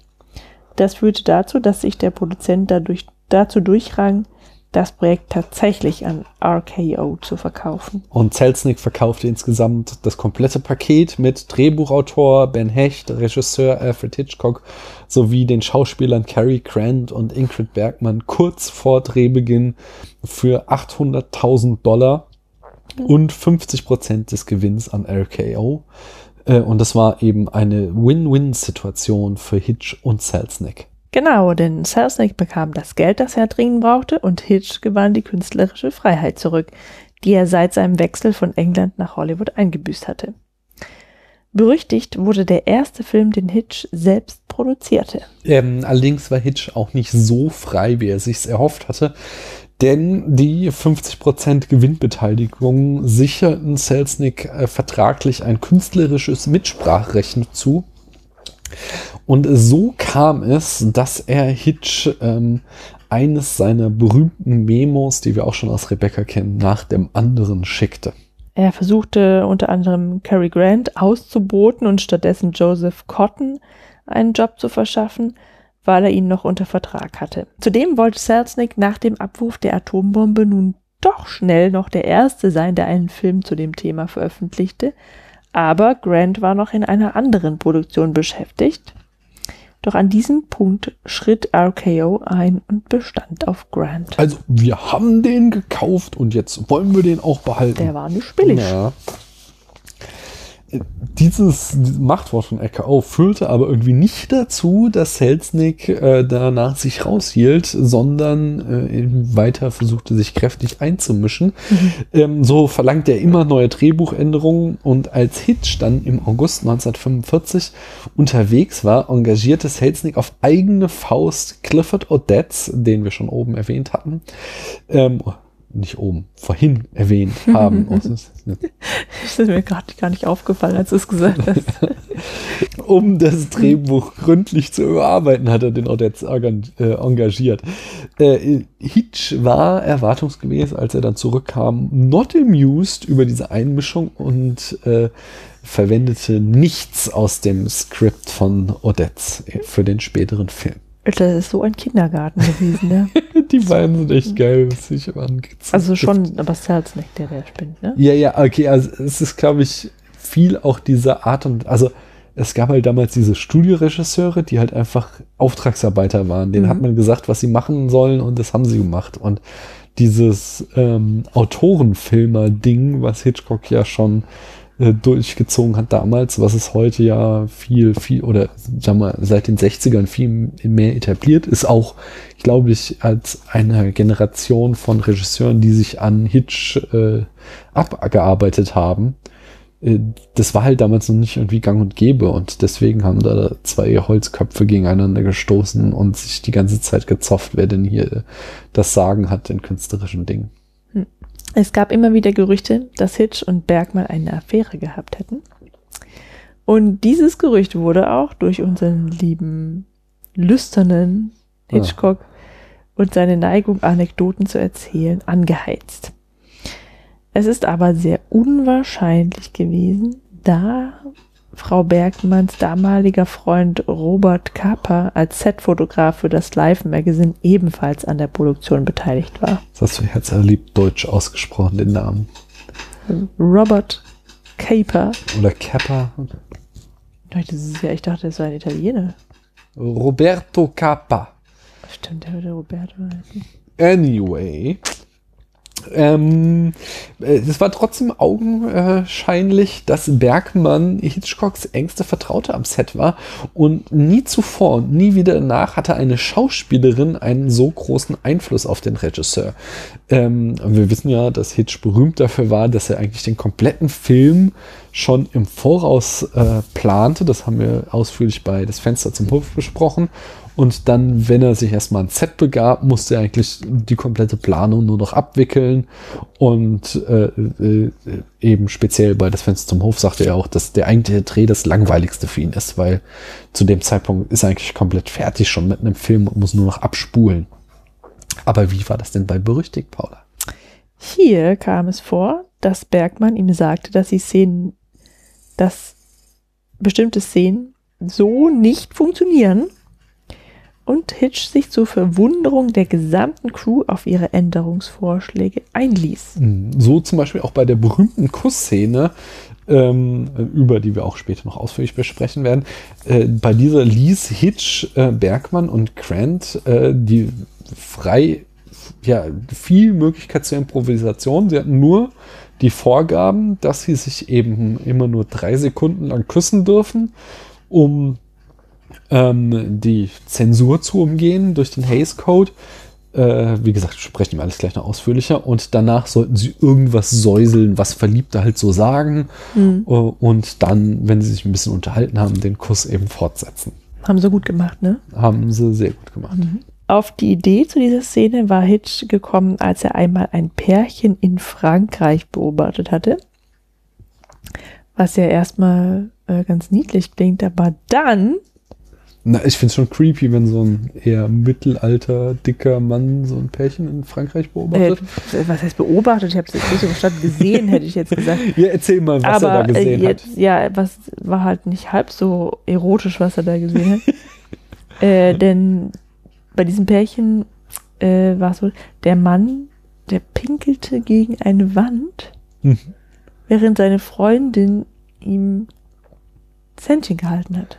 Genau, und dazu sagte Hitch später, and that was what gave me the idea. You sh uh, she could not let go. Romance must not be interrupted, even by urinating. Ich finde den Schluss auch so interessant. Ich hab, hätte die Szene jetzt, ich habe sie zwar nicht gesehen, aber ich hätte sie anders gelesen. Wie, also die Liebe darf nicht unterbrechen, gebrochen werden. Ich hätte eher Nee, gedacht, komm, der, lass uns da, Ja, da müssen wir noch gut, ganz okay, ausführlich über die Szene sprechen. Lass uns weiter in der Produktion Ähm, machen. Bei dem Shot mit der Kaffeetasse im Vordergrund und Bergmann im Hintergrund wollte Hitch unbedingt, dass beide scharf im Bild seien, Hat nicht geklappt, aber ähm, da die Terrasse zu dicht an der Kamera stehen die musste. Terrasse. Die Terrasse, ja.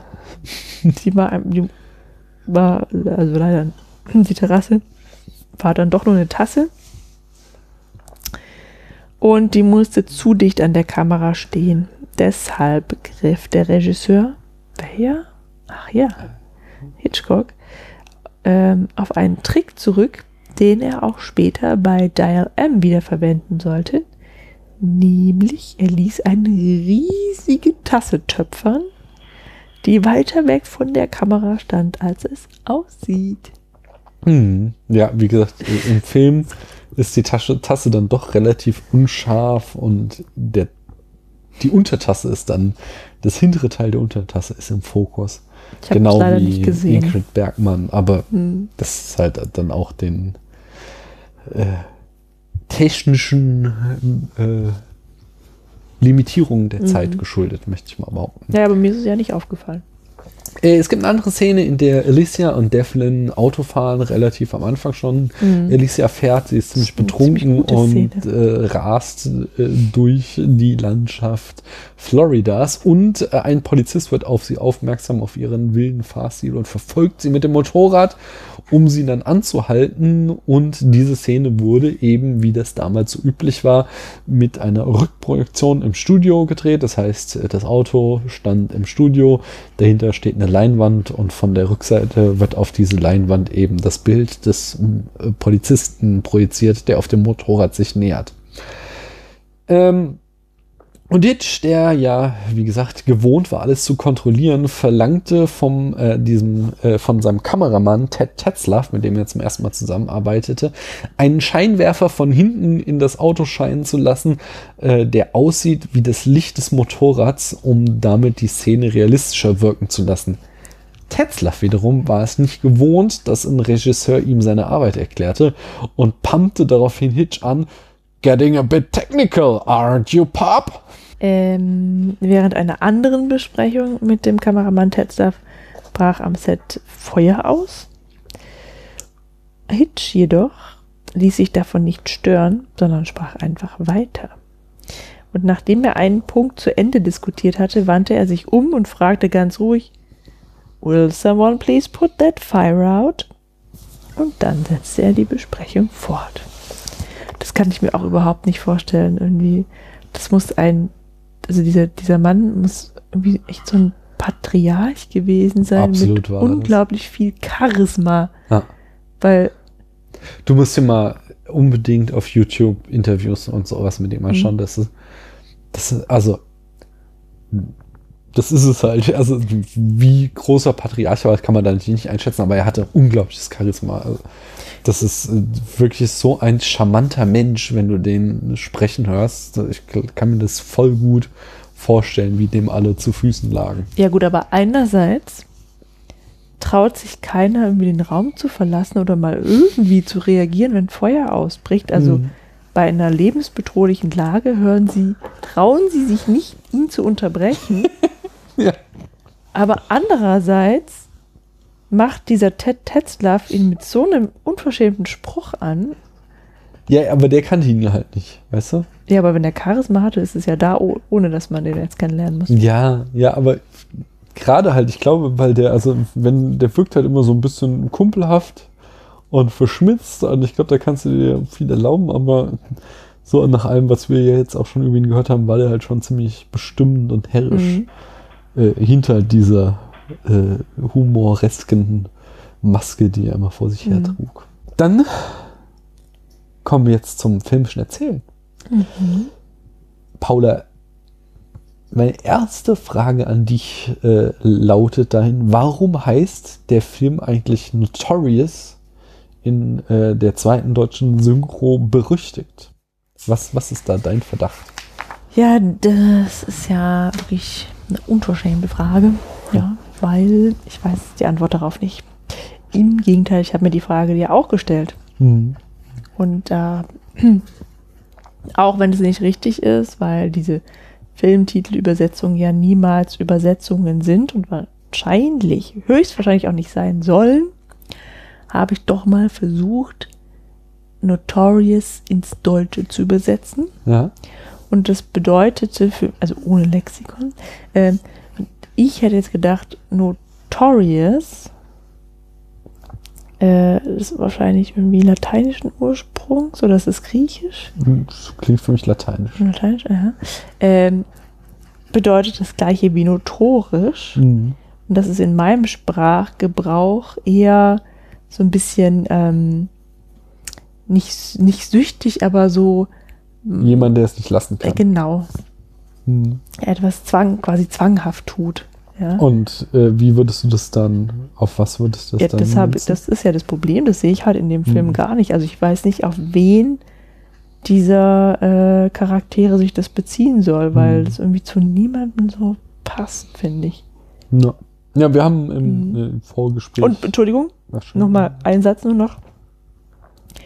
Ähm, ich habe es ja deswegen hinterhergeleitet, weil nämlich dieses Adjektiv berüchtigt ebenso wenig auf irgendeinen dieser Charaktere passt. Ja, das sehe ich anders. Also, ähm, also wir haben, wir haben tatsächlich dann im Vorgespräch äh, auch noch äh, ein Online-Wörterbuch zu Rate gezogen und dort stand halt, das kann man als, sowohl als notorisch als auch mit berüchtigt übersetzen. Also zum Beispiel äh, not Notorious Theft hieß es da, ist Mhm. dann der berüchtigte Dieb eher als der notorische Dieb.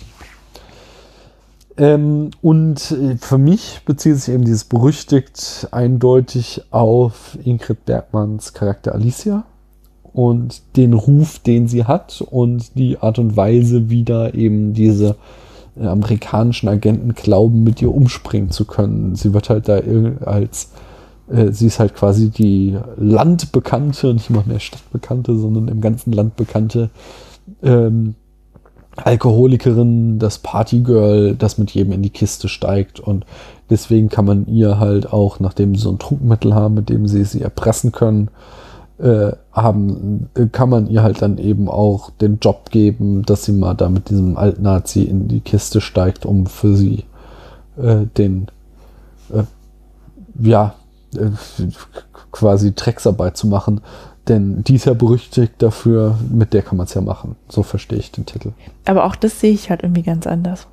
Ich denke, dass sie, ähm, dass sie nicht denken, dass sie, also, dass die FBI-Menschen sie nicht deshalb auserkoren haben für diese Rolle, weil, weil sie irgendwie eh jeden Scheiß mitmacht und kein Ehrgefühl hat, sondern ähm, weil sie sie erpressen können, weil sie sie in der Hand haben. Sie ist halt nichts weiter als die Tochter eines Nazis, also eines Verräters. Ja, aber damit ist sie ja auch berüchtigt quasi dafür. Ähm, Ich ja, glaube, also das spielt halt ja, alles es in ja, dieses Gesamtbild, das ist eine unmoralische Frau hinein. Ja, das weiß ich nicht, aber das ist so wie so ihr Thema, ja, dass sie halt irgendwie die Tochter ist. Ja. Ähm, und das halt von einer ziemlich unrühmlichen Person. Und sie das gleichzeitig halt ebenso in diese Ecke drängt, dass sie halt auch ein, dass sie halt auch eine Nazi. Nee, eben nicht. Also es wird ja, also sie erpressen sie ja mit so einer äh, Tonbandaufnahme, die sie gemacht haben, wo sie sich mit ihrem Vater streitet. Und aus dem Gespräch geht halt hervor, dass sie durchaus patriotische Amerikanerin ist, dass sie aber eben von den Machenschaften ihres Vaters wusste. Und das war eben der Punkt, womit sie sie erpressen können, dass sie sie im Zweifel Ja, auch anklagen können. Aber gleichzeitig ist sie halt der perfekte Lockvogel, weil sie eben als Tochter Genau. bei den verbliebenen Nazis als äh, Gleichgesinnte gehandelt wird. Mhm. Ja. Und es ist ja so anscheinend der, der, das Problem ihres Lebens einfach, ja. Und dass sie halt irgendwie, das erwähnt sie auch, dass sie halt irgendwie mit Politik dann ja auch wohl gar nichts zu tun haben möchte, sondern lieber nur mit Gleichgesinnten zusammen sein möchte, die sie verstehen und mit denen sie Spaß haben kann. Mhm. Deswegen flüchtet sie sich immer auf irgendwelche Partys oder in den Alkohol, weil sie einfach mit dem anderen Kram, hauptsächlich mit ihrem Vater wohl, einfach nichts zu tun haben möchte. Hm. Aber ich verstehe jetzt immer noch nicht, warum du nicht damit klarkommst, dass sie berüchtigt ist. Also, dass sie Ja, das würde ja schon Im Sinne von, passen, sie ja. hat einen Ruf weg. Hm. Hm. Ja, jetzt kommt mir das gerade. Das, ähm, Okay. das, also wenn man es darauf beziehen würde, dass sie nun mal eine Nazi-Tochter ist, dass sie Mhm. dann selber als Nazi berüchtigt ist. Der Oder die Apfel Tochter eines vom Nazis, irgendwie so, ja. Das, ja. Aber ich weiß nicht, irgendwie klingt der, der Titel anders. Na, es gibt halt auch dieses, wie gesagt, dieses Streitgespräch zwischen ihr und Devlin, ähm, wo sie dann sagt, äh, Mhm. das ist ja hier also ein Matahari-Auftrag. Ähm, äh, ja, ja, ich bin ja dafür berühmt, dass ich irgendwie promiskuitiv bin. Sowas in der Art sagt sie. Und da hattest du mich noch aufgeklärt, was ist Matahari? Das, ja, habe ich leider auch wieder nur so ein gef- vielleicht ungefährliches Halbwissen. Das war irgendwie eine, eine Prostituierte, die ähm, halt ihre Freier im politischen Sektor gesucht hat und da Geheimnisse aus denen heraus bekommen hat Hm. in ihrer Funktion als Prostituierte und die dann halt weitergegeben hat. No. Aber ich weiß nicht zu welcher Zeit und in welchem politischen und geografischen Gebiet. Ja, aber ähm, man passt halt auch wieder in dieses, Mhm. dass sie für dieses Bild als unmoralische Frau und Nazi-Tochter berüchtigt ist. Ich finde das schon, macht schon einen Wissen. Also ich glaube, ich bin mir ziemlich sicher, dass sich der Filmtitel auf die Person der Alicia bezieht. Weil was anderes würde mir auch nicht einfallen. Ja, aber das Einzige, was man so sieht, was bei ihr irgendwie nicht, ähm, sagen wir mal, sittenreine Frau ist, ist halt, dass sie in der ersten Szene ein Oberteil anhat, das Teile ihres Bauches zeigt. Und dass sie halt- 1946 muss man dazu sagen. Ja, also mich hat es überrascht tatsächlich. Ja. ich konnte es erst gar nicht glauben, erst bei beim zweiten Hinsehen. Ähm, und dass sie halt echt ständig Alkohol trinkt, ne? Ne, sie ist Alkoholikerin. Mhm. Das wird ja auch immer wieder ja, äh, also Devlin macht ja immer wieder so Sprüche in die Richtung Mhm. auch. Und sie wiederum deutet es halt auch immer wieder an, dass sie quasi ihren Kummer ersäuft in Alkohol, äh, weil sie sich äh, ja halt irgendwie vom Schicksal halt mitgenommen wurde. Und kommen wir gleich noch zu, zum Thema Getränke, die ja ganz wichtig sind für diesen Film. Ähm, traditionell im Spätfilm besprechen wir auch immer die erste Szene, wobei ich die gerade für einen Hitchcock-Film äh, bemerkenswert unspektakulär fand. Nämlich wir sehen äh, die Urteilsverkündung beim Prozess von Alicias Vater. Der Shot, in dem wir das sehen, ist noch so ganz interessant, weil die Kamera also durch einen Türspalt lugt, als würde sie so irgendwie das heimlich beobachten, was da geschieht Hm. Äh, was wiederum ja gar nicht so richtig zu dieser Kulisse passt, weil eine Verhandlung ist ja öffentlich. Von daher ist diese Heimlichkeit und Ja, diese FBI-Agenten, die stehen doch da. genau, es steht vor der Tür stehen dann irgendwie FBI-Agenten, die sich irgendwie absprechen und auch irgendwie schon auf Elise aufmerksam werden. Ja, die meinen doch ähm, dann noch irgendwie, jetzt ist sie bestimmt total traurig. Ja, es geht. Die sind, die sind quasi da schon auf ihrer Spur, um sie dann entsprechend irgendwie anzusetzen. Und da wird auch schon so über sie geredet, äh, von wegen, was das für eine Frau ist und so weiter und so fort. Ja? Nein? Möglicherweise. Ähm, ja, wie gesagt, irgendwie so erzählerisch macht das schon Sinn, aber filmisch fand ich das für einen Hitchcock-Film ziemlich unspektakulär. Ähm, Hm. Bei Pleasure Garden, also seinem Debüt, weiß ich jetzt nicht mehr, wie der anfängt. Aber alle anderen Filme, möchte ich mal behaupten, fangen spektakulärer an. Ja, gut, das, die wirklich gute Szene kommt ja direkt danach. Also Die die, kommt ja durch den Schnitt. Die ist wirklich gut. Wie ich gerade sagte, ne, die FBI-Menschen meinen so, ah, jetzt geht sie nach Hause und ist Ja. wahrscheinlich irgendwie echt fertig, weil ihr Vater jetzt im Gefängnis ist. Ähm, und dann sehen wir halt, ähm, sind wir irgendwie in so einem Privathaus und alle möglichen Leute sind betrunken und ist eine Party. genau. Es halt Aber wir haben einen Clou bei dieser Party. Was ist das? Der Unbekannte, den wir nur von hinten sehen. Ah, das ist echt geil. Also, das ist natürlich dann Devlin, der da eingeführt wird, wie es äh, 30 Jahre später dann der Pate wird, indem Mhm. wir wirklich nur seine Silhouette haben, immer im Bildvordergrund, den dunklen Schatten, der äh, quasi da über dieser Party treut und äh, Alicia immer wieder ihn direkt anspricht, aber wir auch nie eine Reaktion von ihm bekommen. Hm. So, äh, das, das, das ist schon eine ziemlich geile Szene, eine ziemlich coole Charaktereinführung, weil du sofort irgendwie denkst, so, der fühlt nichts Gutes im Schilde. Ja, aber so undurchsichtig wie am Anfang bleibt er fast bis zum Schluss. Ja. Aber wir- ist ja umso besser. Also, also Mhm. von der Charaktereinführung habe ich da überhaupt nichts auszusetzen. Das ist schon sehr, sehr gut gemacht. Nächster Themenaspekt, für mich nur so eine kleine Kuriosität, dass es sich äh, hier um einen Zwischenkriegsfilm handelt. Mhm. Also äh, der Zweite Weltkrieg ist gerade vorbei und der Kalte Krieg hat noch nicht so richtig begonnen. Das, und dieser Status des äh, Zwischenkriegsfilms, der, der spiegelt sich in diesem Film in mehrerlei Aspekten, die ich so ganz spannend finde. Also wir haben einerseits noch die Nazis als die Feinde, ähm, weil Zweite Weltkrieg.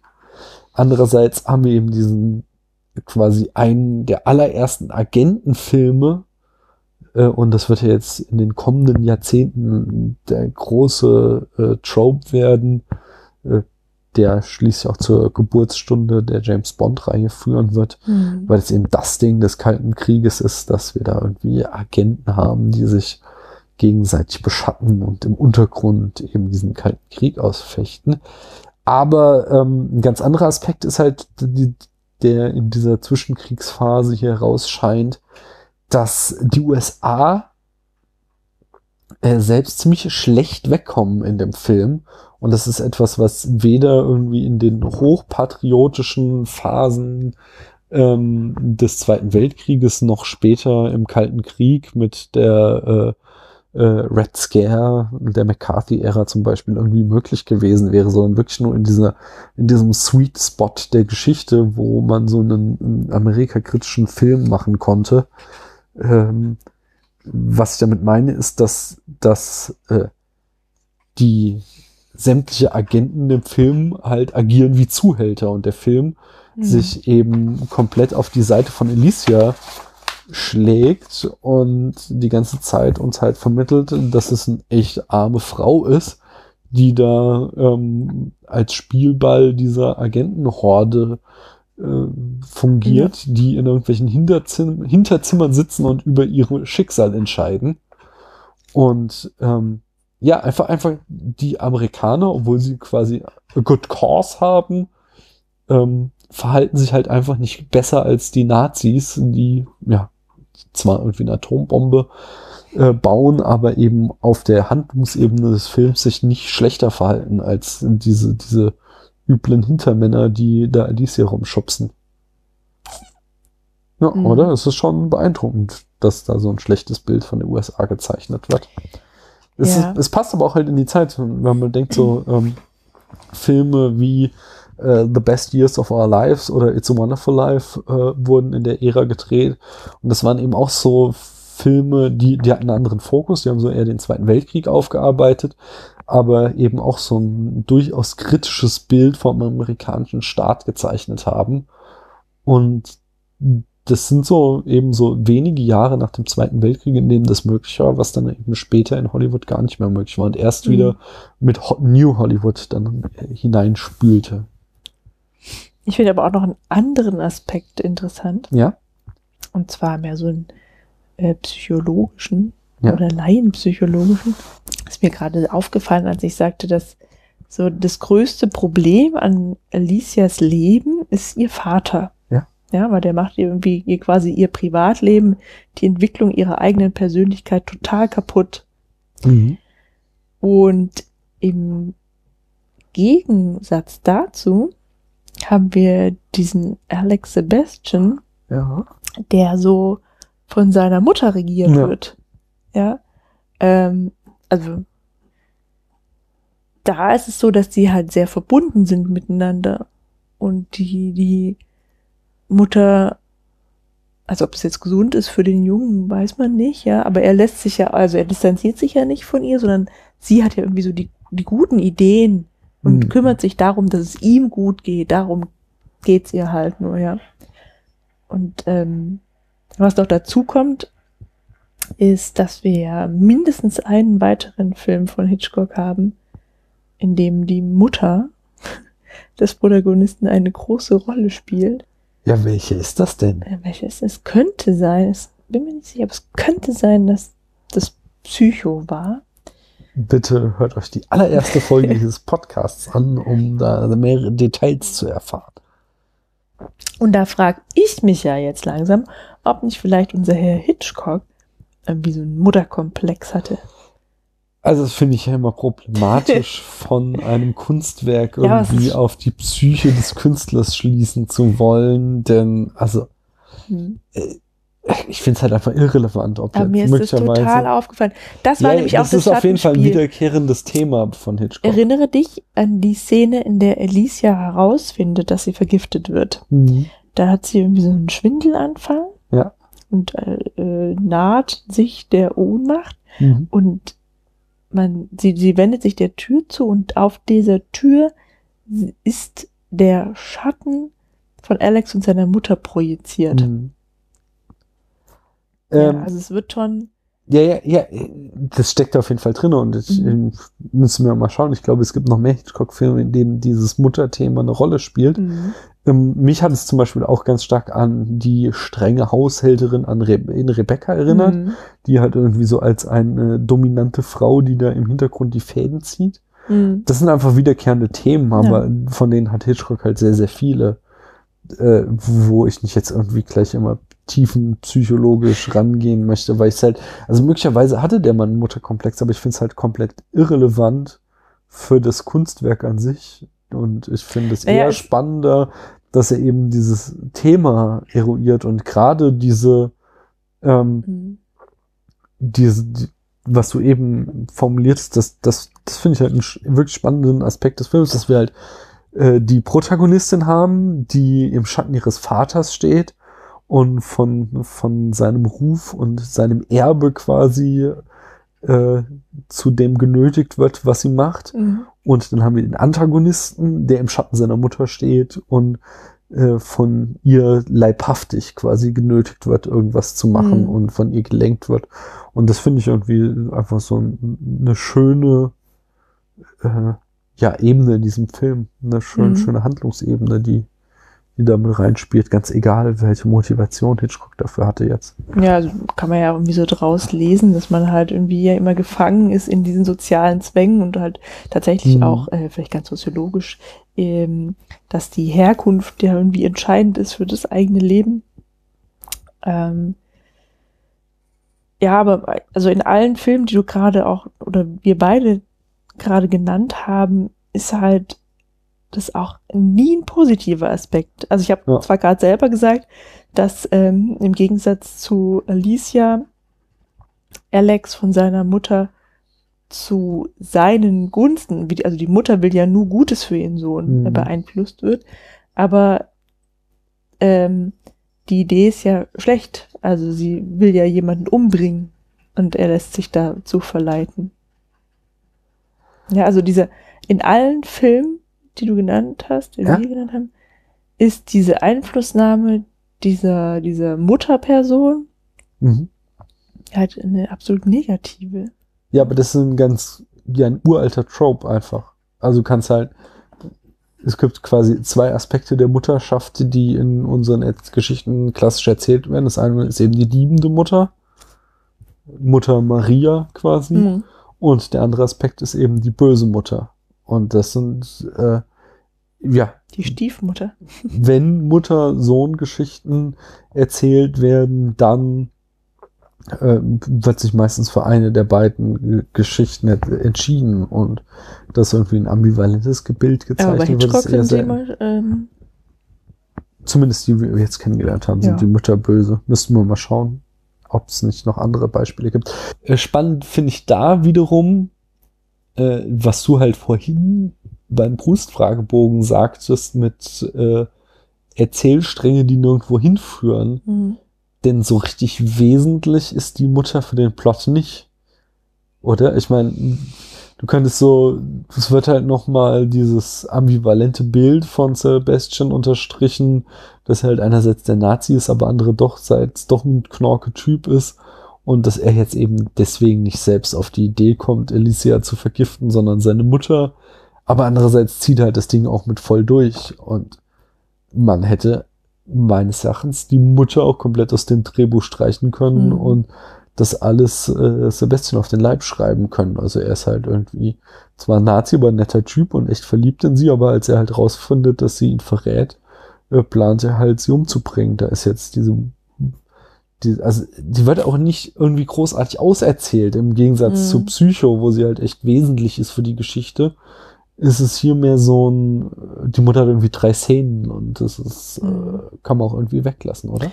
Ja, es ist halt mehr so ein, ich glaube, sie ist quasi der böse Teufel auf seiner Schulter, ja, der Mhm. halt ähm, ihm halt die, die, die Realität quasi näher bringt, weil sie ja auch von Anfang an diejenige ist, die misstrauisch ist. Also als Mhm. sie, ähm, als sie ja kennenlernt.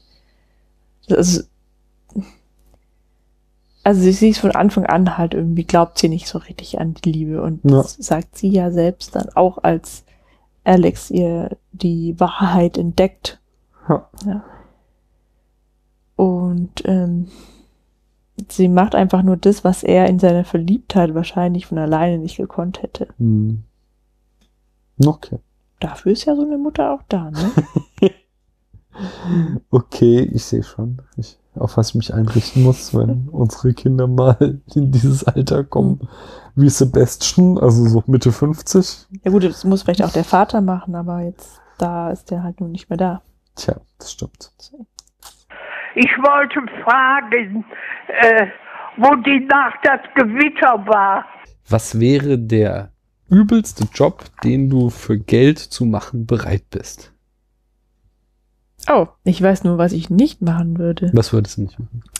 Prostitution und Obviously, obvi obviously. Oh, Klo Obvi- Klofrau. Oh, Klofrau. Also könnte ich wirklich nicht. Das ist nicht wegen des Status, sondern da müsste ich kotzen. Ich Was mit nicht. Müllabfuhr? Äh, Finde ich gar nicht schlecht. Wird mal gut bezahlt auch, habe ich mal gehört. Ja. Also du hast halt irgendwie, ist ja auch immer so früh, ne? Musst du Aber quasi mitten in der. Nacht aufstehen. Ja, ich glaube, da gewöhnt man sich dran. Hm. Und man ist ja auch draußen einfach, ja. Aber man arbeitet, glaube ich, aber nicht acht Stunden. Das weiß ich nicht. Das, ja, also wie, Ja, aber genau. ich weiß, ja. die haben, die haben bestimmt auch eine starke Gewerkschaft. Das ist so ein. Ja, weil das ist halt echt, das ist halt auch wichtig. Also ich weiß, dass so ein Typ in meinem Heimatkaff das auch irgendwie quasi nur so als Studentenjob gemacht hat. Ach was, das gibt's auch. Äh, ja, ich glaube, das ist nicht üblich. Der ist Mhm. da mehr so reingerutscht und der hat immer geschwärmt davon, wie unglaublich gut da bezahlt wird. Mhm.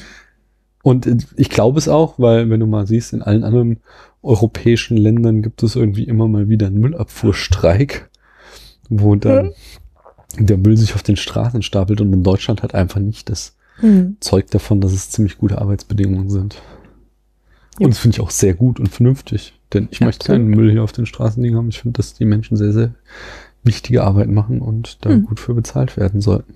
Deswegen weiß ich auch gar nicht, wie du auf diese Idee kommst, dass das ein schlechter Job sein soll. Ja, nur wegen des Gestankes und des frühen Aufstehens. Das wären so zwei Sachen, die mich abschrecken Mhm. würden. Gut, lass mal, ähm, wie ist denn das so mit Kanalreinigung?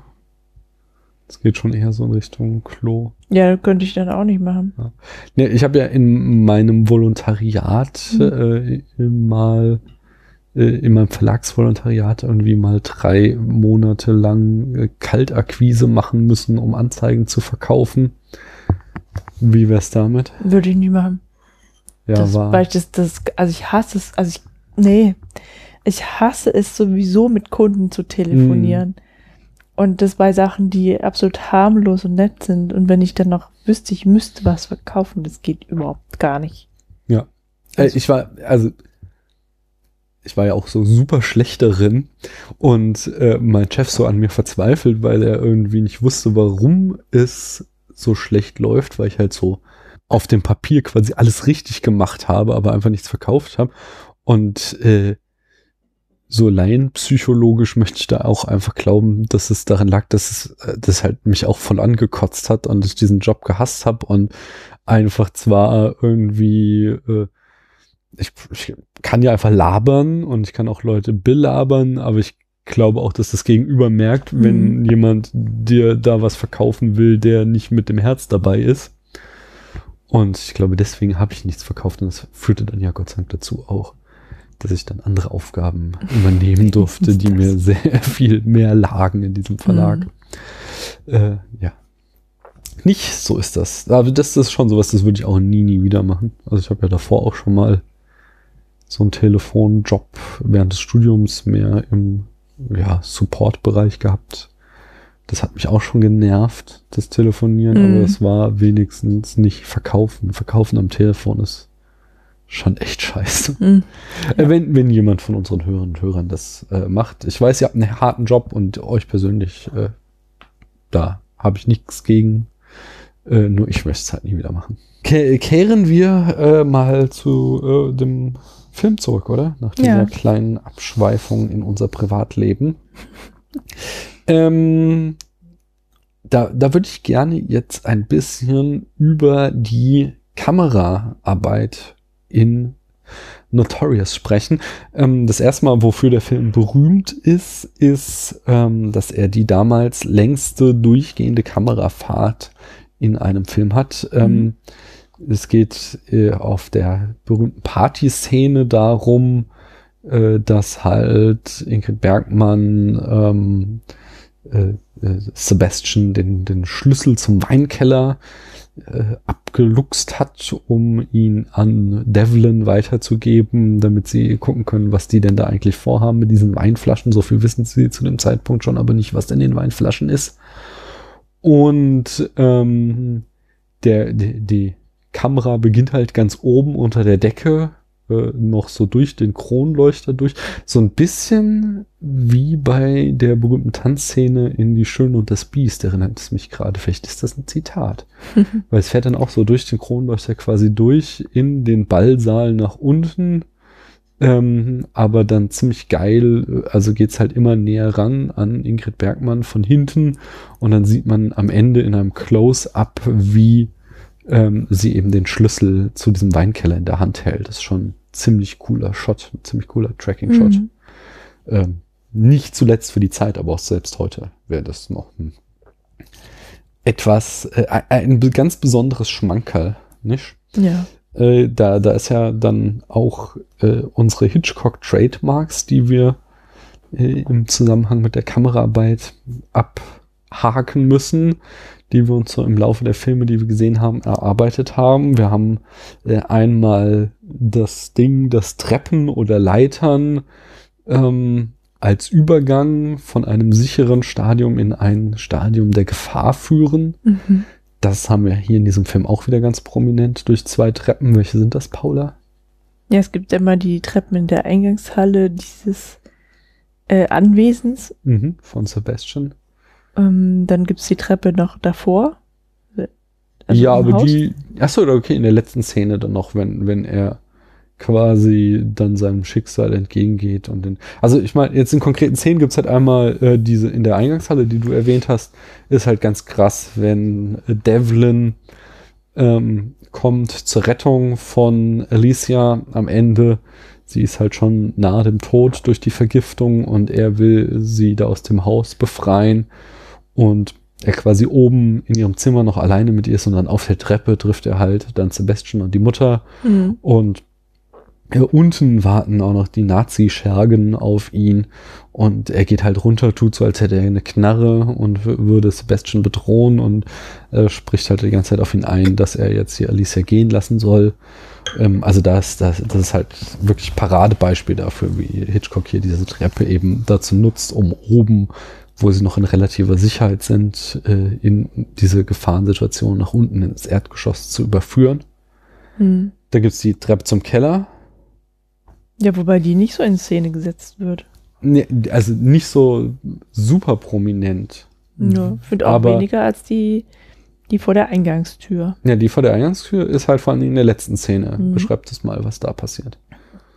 Naja, also da das ja dann eigentlich die Verlängerung von dieser inneren Mhm. Treppe, weil sie da. Nee, da hat sich aber die Gefahrensituation verdreht, weil ja Mhm. dann quasi Alicia und Devlin sind aus dem Schneider und jetzt plötzlich ähm, haben die Nazis gemerkt, dass hier irgendwas so, schief läuft und jetzt besteht die Gefahr für ähm, Sebastian. Mhm. Und plötzlich wird diese Treppe für ihn eben zum Übergang von Sicherheit in Gefahr. Ja, wobei das ja auch schon ange für ihn angefangen hat im, in dem Innenbereich. So. Da- Da sind die am Zweifeln, aber es ist tatsächlich so, Mhm. dieser am Ende, der Film endet halt damit, dass ähm, Devlin gerne mitfahren möchte, als sie dann mit dem Auto davonfahren, äh, aber sie ihn da stehen lassen und halt hinten so wirklich in der Tür stehen so seine Nazi-Freunde, die wissen, dass äh, irgendwie da was faul ist und äh, quasi nur darauf warten, ihn jetzt zu grillen. Und äh, er muss halt diesen schweren Gang antreten, wieder diese paar Stufen zum Portal hoch, um dann halt sich seinem Schicksal zu stellen. Da, damit endet der Film. Mhm. Ähm, ja, und das mit dem Keller, da gibt's halt eben diese krasse Suspense-Szene, in der ähm, Alicia und Devlin im Keller sind und eben das Uran in der Flasche entdecken. Und dann immer die Gefahr besteht und dann ja am Ende auch äh, eintritt, dass eben Sebastian und der Butler die Treppe runterkommen, um neuen Alkohol für die Party zu holen. Und äh, Devlin dann äh, auf der Treppe, als er nach dem Schlüssel guckt, merkt, dass Alicia ihm den Schlüssel entwendet hat. Dann haben wir als weitere Trademark für Hitchcock immer den High-Angle-Shot. Das habe ich ausgerufen, wenn es Film, erinnerst du dich noch? Ja. Wann, wann kommt er? Also High Angle Shot ein, äh, eine Einstellung, also haben wir zwar natürlich auch bei dieser Kamerafahrt, bei dem Schlüssel, aber es gibt so oft in, oder haben wir auch seitdem wir das äh, mal gelesen haben, immer in jedem Hitchcock-Film entdeckt, eine Einstellung, wo die Kamera wirklich von oben auf einen Protagonisten draufschaut Und das ist dann äh, ein Moment der Erkenntnis dieses Protagonisten, Mhm. ähm, wo sich halt irgendetwas wirklich Essentielles für den Plot ereignet. Und so war es auch hier wieder. Ja, es war ähm, Alexander. Den haben wir irgendwie von oben gesehen. Genau. Aber ich weiß nicht mehr, wann das war. Alexander Sebastian in dem Moment, als ihm klar wurde, dass Alicia ihn hintergeht und er seine Mutter ähm, mit seiner Mutter den Plan schmiedete, sie zu vergiften. Da Also war das am Ende des Plans. Ähm, Oder war äh, nee, noch, nee, als er er, war, alleine war? nee, er war, er hatte gemerkt, dass sie ihn hintergeht, aber er saß dann, die Mutter schlief ja noch Mhm. in ihrem Bett und er saß in ihrem Zimmer und äh, auf so einem Stuhl und als sie dann wachte, so, was, was machst du denn hier, was soll das? Und dann in dem Moment, zack, der Shot von oben auf ihn herab und Ach er so. sagt, Alicia betrügt mich, sie ist eine amerikanische Agentin. Mhm. Wir müssen etwas unternehmen. Das ist so dieser, wo er es quasi ausgesprochen hat Mhm. und damit äh, seiner Mutter überhaupt äh, die Möglichkeit gegeben hat, diesen Plan mit dem Gift zu entwerfen. Das war, er hat in dem Moment die Entscheidung gefällt, dass er die Frau, die er ja wirklich liebt, ähm, ja, verrät.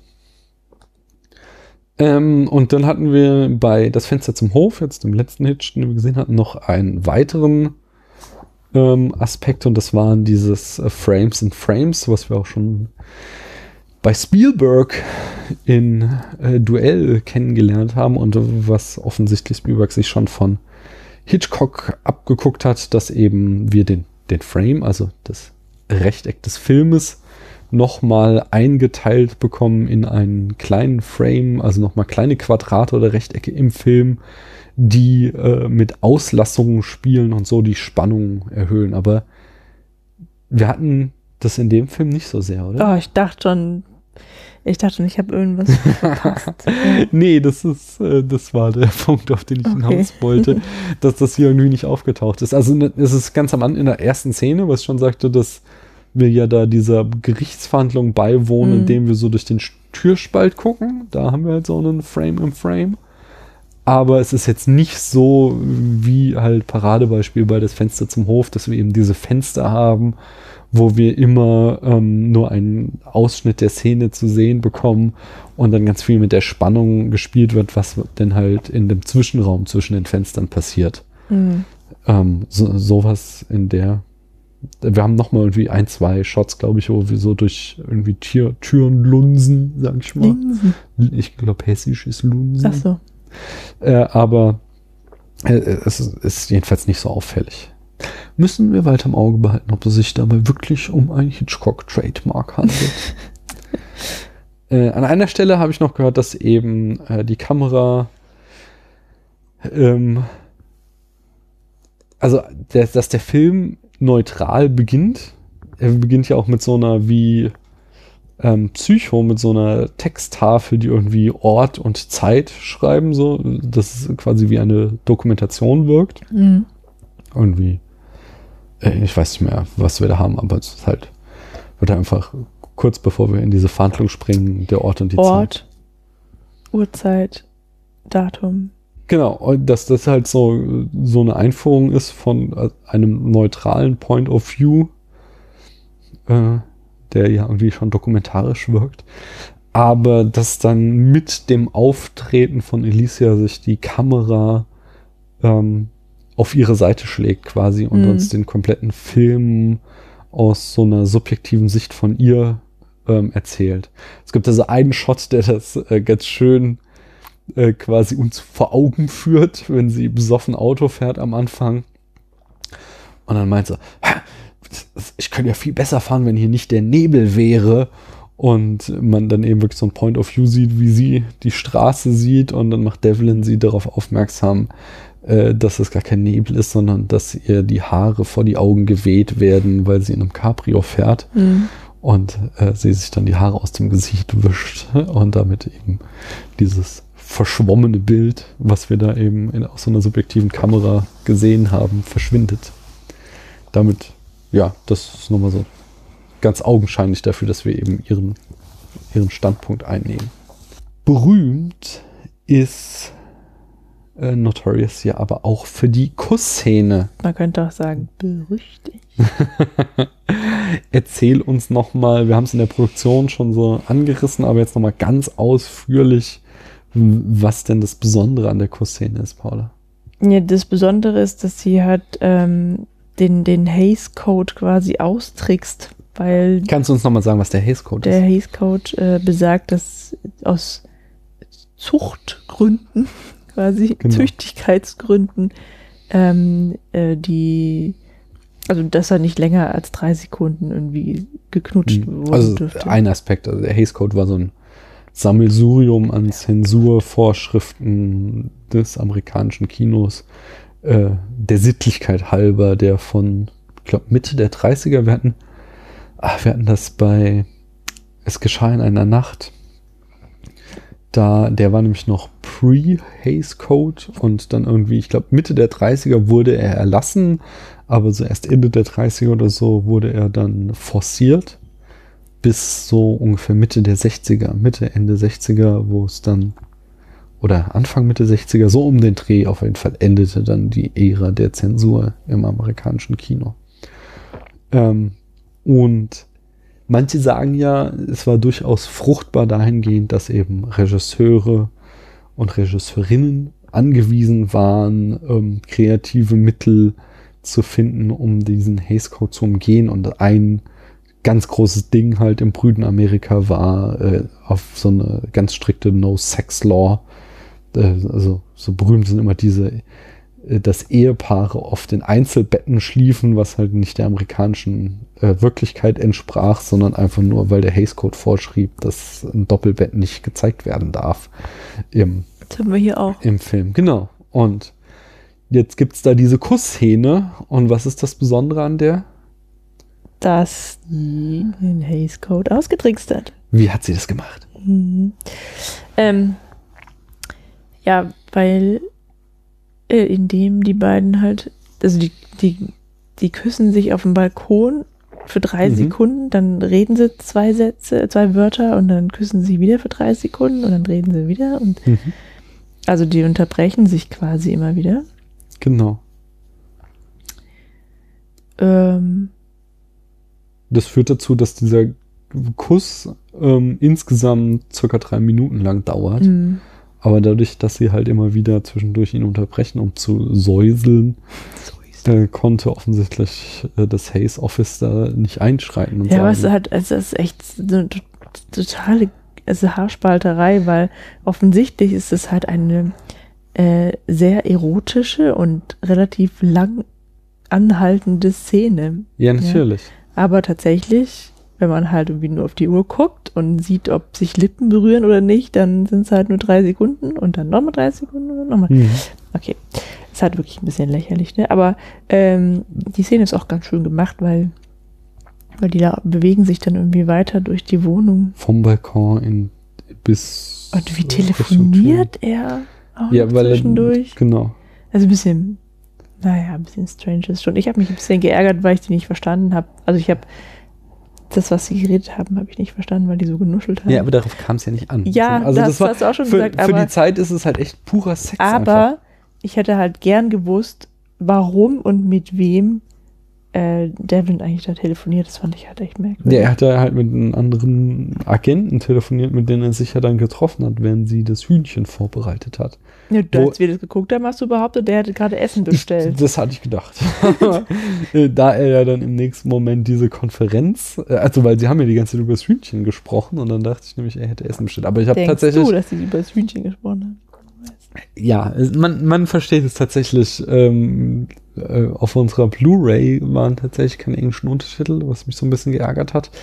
Ähm, und deswegen versteht man es ein bisschen schwer, äh, weil sie eben so äh, Lippen an Lippen miteinander reden. Aber so, ey, 1946 war die Szene halt purer Sex. Da hat niemand darauf geachtet, worüber die reden. Und dann ist es ja gerade ähm, so ein ganz cooles Reveal, dass Devlin dann eben zu diesem Meeting der Agenten gerufen wird, wo er dann erfährt, dass Alicia einen anderen verführen soll. Mhm. Und dass er derjenige ist, der ihr diesen Auftrag erteilen muss. Ähm, wo sie halt davor noch quasi Sex auf der Kamera hatten. Auf der Kamera, vor der Kamera. Ja, also, also natürlich verklausuliert. Aber, ähm, aber das ist auf jeden Fall gleichbedeutend mit den äh, expliziten Sexszenen oder Ach, also das war für die damalige Zeit auf jeden Fall eine Sexszene. Das habe ich doch gesagt, erotisch war es so oder so. Ja, auf jeden Fall. Die haben sich kann man schon, ja schon auch. Äh, ach, oh, Ne? ja. Hier, ähm, Hitch hatte auch ein Cameo in dem Film, aber Wir haben sie, wir haben ihn nicht gesehen. wir haben ihn diesmal tatsächlich verpasst. Das ist krass. Das erste Hitchcock, in dem wir ihn verpasst haben. Er soll angeblich auf der Party, ähm, wo es da um den Weinkiller geht, einer der äh, Sekt trinkenden Menschen sein. Und wir sind da mal voll in die Handlungsfalle getappt, weil das ist auch. Ich weiß, wo der vorkommt. Ich, Ich weiß es ganz genau, ohne ihn gesehen zu haben. Hm? Als äh, Alicia alleine da sich rumtrollt rum, äh, trollt und ihr Sekt angeboten wird, sie ihn aber nicht vom Tablett nimmt, weil sie sparen möchte. genau. Und genau da hat wahrscheinlich Hitchcock einen Sekt runtergenommen. Das ist nämlich, also diese, diese Party-Szene ist echt auch die beste Szene. Das ist so eine Mhm. ganz klassische Hitchcock-Suspense-Szene. Ähm, Alicia hat den Schlüssel von Alexander Sebastian geklaut, ähm, will damit in den, muss damit irgendwie heimlich mit Devlin in den Weinkeller kommen. Zugleich geht auf dieser Party langsam der Sekt aus. Das heißt, früher oder später wird ähm, Sebastian und der Butler in den Keller gehen, um Nachschub zu holen. Und dann eben äh, sind wir voll in die Handlungsfalle getappt und haben halt mit Alicia mitgefiebert und nur darauf geachtet, äh, ob der Sekt früh genug ausgeht. Und ich weiß noch, wie Paula, äh, wie du dich mordsmäßig amüsiert hast, als sie dann tatsächlich da so Sekt angeboten kriegt und sie, ah, nein, lieber nicht. und Ja gut, so viel wie die trinkt, macht die es halt wirklich aus. Ne? So zwei, drei Weinflaschen. Okay. Na gut. Jedenfalls, äh, das ist sehr, sehr wahrscheinlich, dass er dann da irgendwo im Hintergrund sich ein Glas Sekt genommen hat Mhm. und wir einfach nicht drauf geachtet haben, weil wir halt äh, gebannt, wie wir waren, an Alicia hingen. Nun gut, äh, wenn ihr den Film guckt, wisst ihr, worauf ihr zu achten habt. Ähm, ich habe an einer Stelle gelesen, dass es ein Film über das Filmemachen ist. Im Vorgespräch hast du die Stirn gerunzelt, so wie du es gerade mir gegenüber wieder tust. Weiß noch, warum? Nee, Ähm, ist nicht. Mm, Also es macht Hitchcock ja ganz gerne, dass er eben also die Perspektive des Filmemachers irgendwie in den Film mit einarbeitet. Ganz klassisch natürlich bei Das Fenster zum Hof, wo es ähm, um, um den Voyeurismus der Zuschauer ging äh, auf einer Ebene. Ähm, wir hatten es bei Vertigo schon, dass, dass da auch so quasi ein bisschen der Drehbuchautor drin steckt, der oder oder nee Quatsch, nein, auch Hitchcock als Regisseur selbst drin steckte, der eben ja dann ähm, die weibliche Hauptrolle wieder in sein Idealbild verwandelt am Ende, ja? Hm. Äh, in, in Person von äh, James Stewart.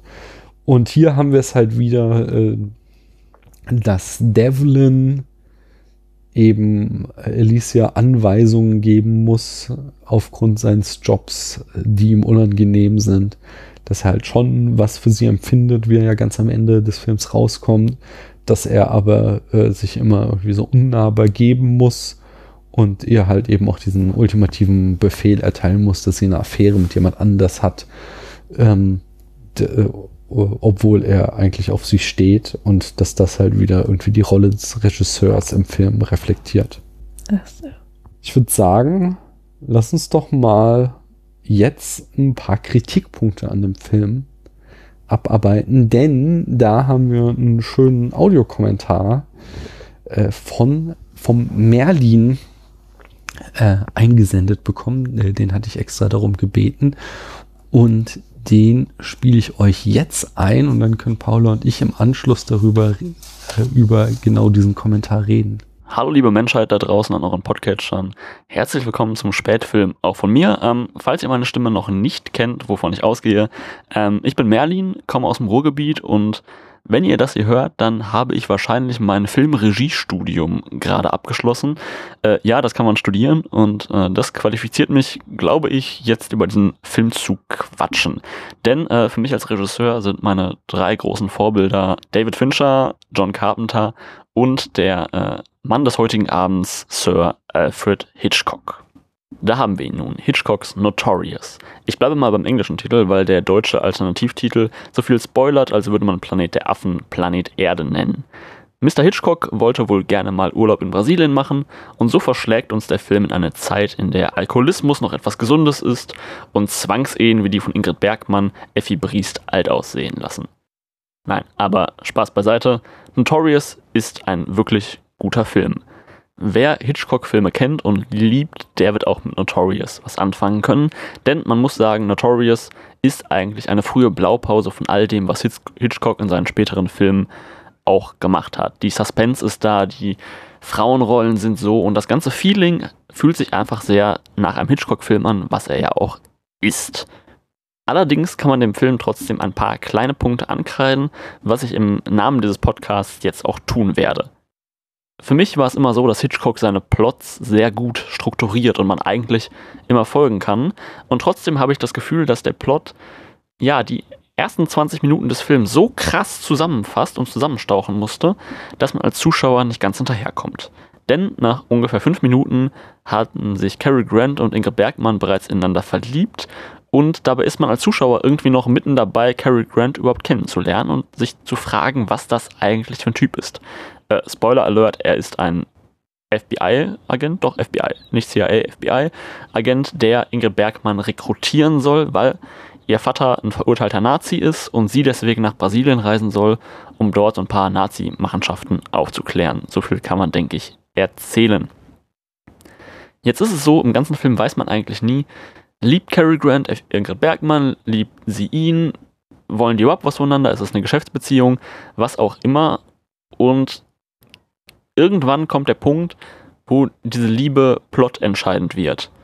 Aber da diese ganze Liebesgeschichte so gerusht in dem ersten Teil des Films erzählt wird, ist es mir schwierig gefallen, das nachzuvollziehen und deren Liebe wirklich ernst zu nehmen. Es ist kein Casablanca, wo man am Ende wirklich um Humphrey Bogart trauert, sondern irgendwie wirkte es so wie, ja gut, lieben die sich jetzt oder nicht? Ich weiß es nicht, aber eigentlich ist es mir auch egal.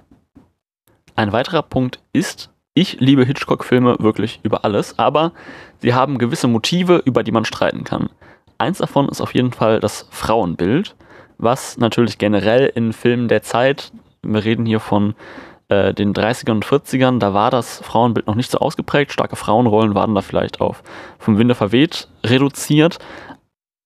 Und in Notorious ist es leider nicht anders. Denn wenn man ganz ehrlich ist, ist Cary Grant der, der die Handlung voranträgt und Ingrid Bergmann ist eigentlich nur so ein Plot-Device. Also sie wird nach Brasilien geschickt, sie muss da Sachen machen und ja, man fiebert so ein bisschen mit ihr mit, aber wirklich eine eigene Meinung hat sie eigentlich nicht. Sie lässt das alles so über sich ergehen und lässt Männer ihr Leben diktieren. Cary Grant lernt sie betrunken auf irgendeiner Party kennen und zwei Stunden später fliegt sie mit ihm nach Brasilien, weil der Mann hat das gesagt und den bin ich jetzt verliebt und deswegen muss ich das machen. Ähm, dann geht sie in eine Zwangsehe mit irgendeinem Nazi ein, weil gesagt wurde, du musst das jetzt machen, tu das für dein Vaterland aus Patriotismus. Ähm, und irgendwie ist das Ganze aus heutiger Sicht so ein bisschen schwierig, wenn man ja la Fury Road, äh, Furiosa Frauenbilder gewohnt oder aus dem neuen Atomic Blonde. Ähm, da ist das irgendwie schwierig. Ich könnte jetzt noch Stunden über den Film reden, aber das werden meine Kollegen vom Spätfilm sicherlich noch tun, um es mal zusammenzufassen. Wer Hitchcock mag und wer Hitchcock-Filme kennt und weiß, wie sie funktionieren, für den ist Notorious auf jeden Fall ein sehenswerter Film. Der Film ist an manchen Stellen ein bisschen eingestaubt, ist inszenatorisch vielleicht nicht mehr äh, up to date, aber er ist auf jeden Fall sehenswert. Wer die klassische Hitchcock-Suspense liebt, wird hier auch auf seine Kosten kommen. Es gibt ein paar Szenen, ähm, ohne jetzt viel zu erzählen, die wirklich sehr, sehr spannend gemacht sind. Allerdings hat der Plot einige Schwächen. Er ist sehr auf dieses direkt nach dem Zweiten Weltkrieg, wir müssen Nazis in Filme einbauen Dingen gemünzt. So ist das Skript auch geschrieben, so funktioniert das Skript auch. Aber man muss sich darauf einlassen. Die Frauenrollen sind, wie gesagt, für mich, ich bin jetzt kein Feminismusexperte, aber für mich sind die Frauenrollen schwierig. Ähm, gerade die von Ingrid Bergmann, weil sie irgendwie, wie gesagt, so ein Spielball zwischen den Mächten ist, was vielleicht auch Absicht ist, man weiß es nicht. Ähm, ja, aber trotzdem kann man sich Notorious auf jeden Fall mal geben. Äh, ich weiß gar nicht, wie das mit den Rechten aussieht. Ich habe ihn jetzt auf YouTube gefunden. Ähm, man kann ihn auf jeden Fall auch sonst relativ günstig auf DVD erwerben. Ja, ähm, um die deutsche Synchro muss man einen leichten Bogen machen. Ich fand die sehr grausam. Ähm, aber im englischen Original ist Cary Grant sowieso wesentlich besser. Und damit äh, gebe ich mal zurück ins Studio. Ja, vielen Dank. Ja, nice. Cooler Mhm. Kommentar. Da steckt einiges drin. Äh, zur, zur Synchro, um gleich den letzten Punkt aufzugreifen, kommen wir gleich noch, wenn wir uns um die Rezeption klären, äh, kümmern. So rum. Ähm, ich habe mir jetzt so ein paar Notizen gemacht von Aspekten, die Merlin angesprochen hat, Mhm. die wir, auf die wir eingehen können. Zuerst sagt er, ähm, Plotprobleme, dass es am Anfang ziemlich überstürzt ist, wie die beiden sich äh, Mhm. ineinander verlieben. Ja, das ist eine interessante Sichtweise, ähm, die mir das vielleicht auch ein bisschen, äh, ein bisschen besser erklärt. Also ich fand eigentlich die, den ersten Teil, nicht nur die erste Hälfte, sondern ich glaube fast sogar die ersten zwei Drittel relativ langsam erzählt. Mhm. Aber ich habe auch nicht verstanden, warum sich ähm, Ingrid Bergmann in Cary Grant verliebt hat. Ja, Mhm. also warum es andersrum war, warum er sie toll findet, das verstehe ich schon.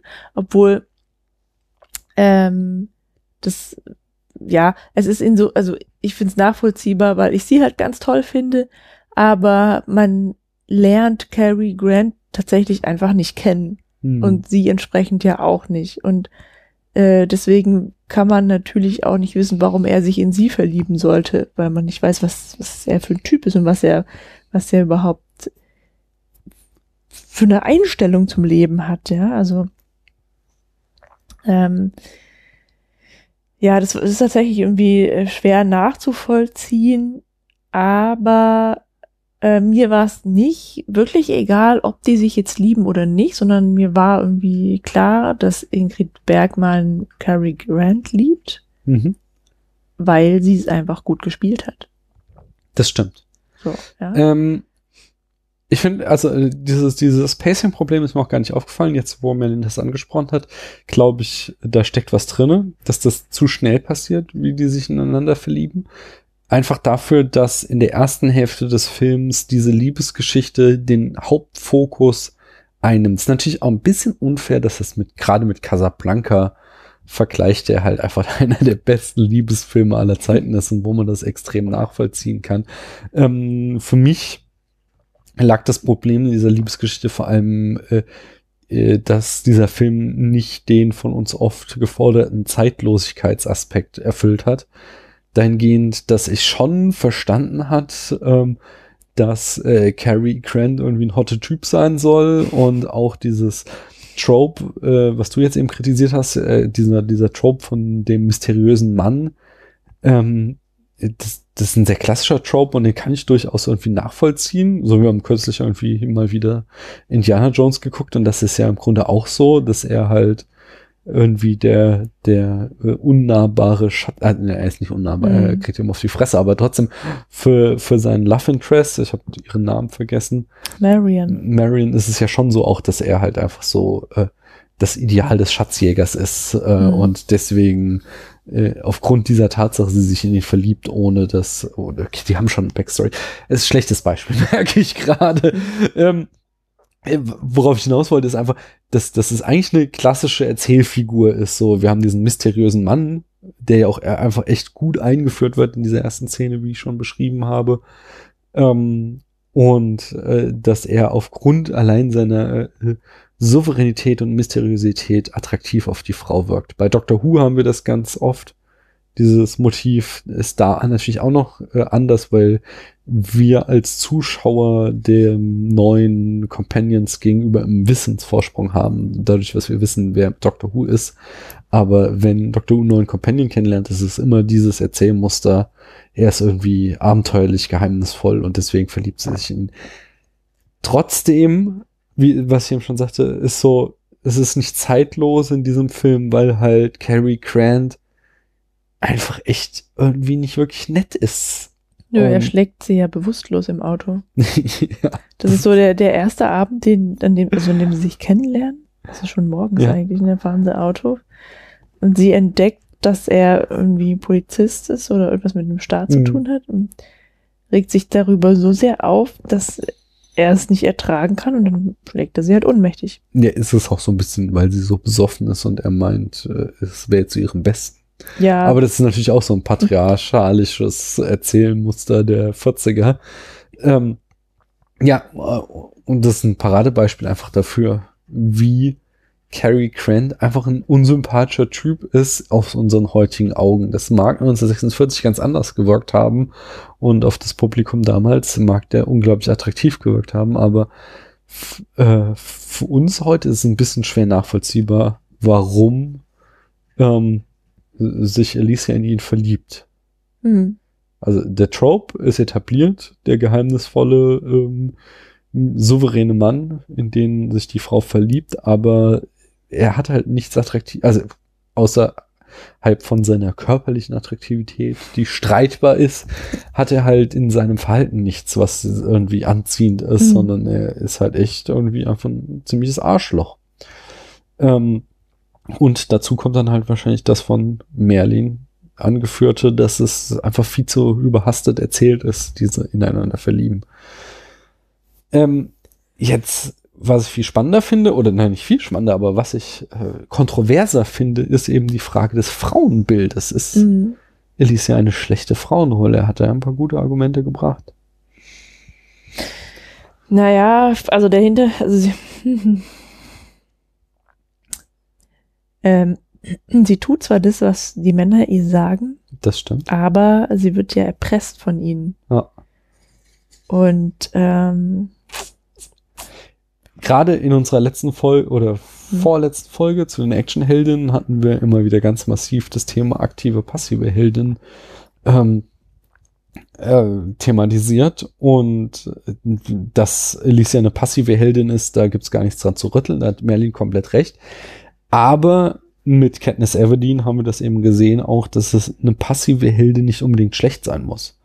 So, sondern genau wie Alicia ist ja Katniss Everdeen die, die von anderen rumgeschubst wird, in Rollen reingedrängt wird.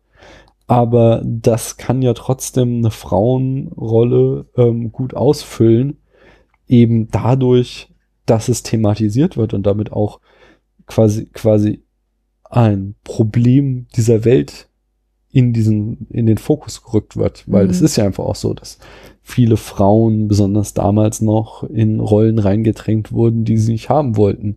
Und ich Also finde, dadurch, dass der Film sich auch auf ihre Seite schlägt, immer wieder, mh, erzählerisch, äh, äh, ich musste ein weiteres Mal auf diese Szene, wo, was halt wirklich einfach so eine Zuhälter-Szene ist, wie die FBI-Agenten ähm, quasi über ihr Schicksal bestimmen und sie da richtig regelrecht verschachern, ähm, dass das einfach ganz klar ist, so, so ja, sie wird rumgeschubst, aber äh, wir als Zuschauer sind absolut angehalten, irgendwie mit ihr mitzufühlen und äh, quasi zu sehen, was das für ein beschissenes Schicksal ist, was sie erleidet.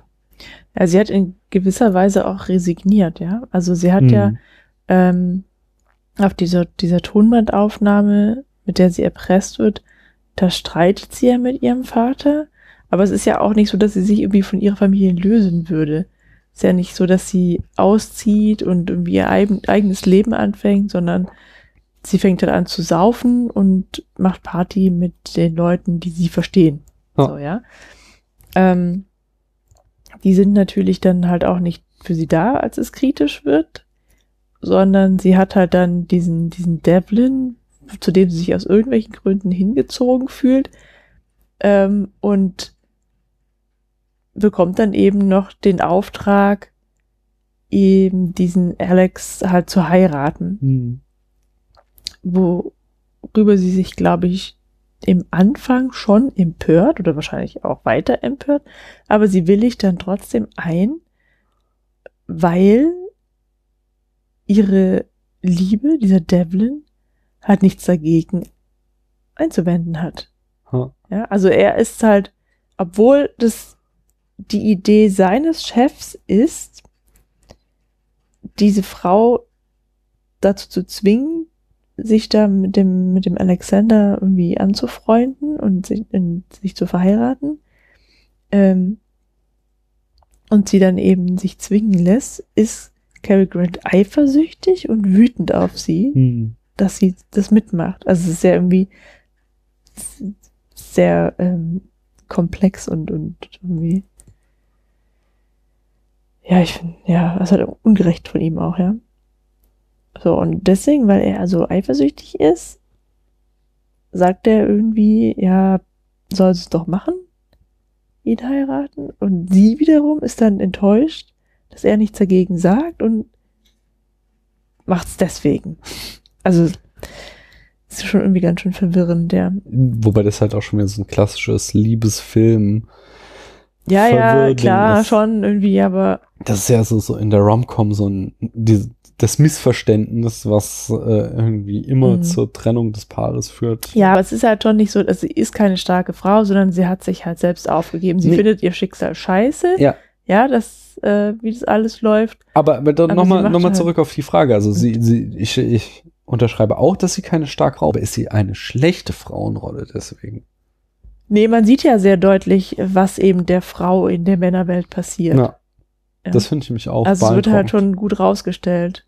Und Ja. auch vergleichbar mit anderen, also es ist immer so ein bisschen problematisch so, weil Hitchcock hat da so einen so einen Twitter-Status, dass er einerseits halt ja immer weibliche Hauptrollen hat und äh, auch irgendwie in, in Interviews sagt, er hat Frauenfilme gemacht, so ganz, ganz explizit. Er hat Filme für eine weibliche Zielgruppe gemacht. Ähm, aber es gibt halt durchaus Frauen, die ähm, äh, die quasi schlechter wegkommen bei Hitchcock, die, die, äh, äh, wo wo das, das Frauenbild, was in dem Film gezeichnet wird, einfach Mhm. äh, wesentlich unemanzipierter ist als sie. Oder nein, nein, das ist auch falsch, weil sie ist ja nicht emanzipiert, aber sie, ist, sie wird problematisiert, ihre Rolle. Und das sie hat schon einfach, sie hat irgendwie einen Charakter, ja. Ja. Sie ist irgendwie. Und da, das ist wiederum die Frage, anders. wie viel steckt da halt auch einfach Ingrid Bergmann drin, die Mhm. das, wir können es noch einmal mehr betonen, einfach echt klasse macht, wie sie das spielt. Das ist schon ihr Film. Also, Mh. ab zum, und da auch im Gegensatz zu äh, Casablanca, weil bei Casablanca ist sie wirklich äh, Manic Pixie Dream Girl und hier ist sie absolut die, die Frau, die den Plot trägt. Ähm, ja, einen letzten Punkt hatte Melly noch und das ist, dass Hitchcock auf Teufel komm raus Nazis einbringen musste. Äh, Finde ich jetzt ehrlich gesagt, wir hatten das Thema schon Zwischenkriegsfilm, ist jetzt irgendwie nicht weiter dramatisch, oder findest du das? Nö. Nö. Vor allem, Vor allem, weil die wirken auch nicht wie Nazis. Also, ähm, das ja, aber das ist ja gerade wieder so der Lustige, so, dass du halt mit Nazis immer eben diese äh, Arch-Enemies. Nee, nee, nein, die- das meinte ich so nicht, sondern die haben keine Nazi-Themen. Das stimmt, Ja. außer halt der Bombe. Aber, Ja, ähm, aber, nee, nee, aber das ist ja auch gerade eben diese Ambivalenz des Films, dass halt Nazis immer als das abgrundtief Böse im Film gezeigt werden und damals auch schon wurden. Und Hitchcock eben hier dieses äh, ambivalente Bild zeigt, dass äh, Sebastian von beiden Männern eigentlich der nettere ist. Mhm. Nur halt dieses klitzekleine Problem hat, dass er halt ein Faschist ist.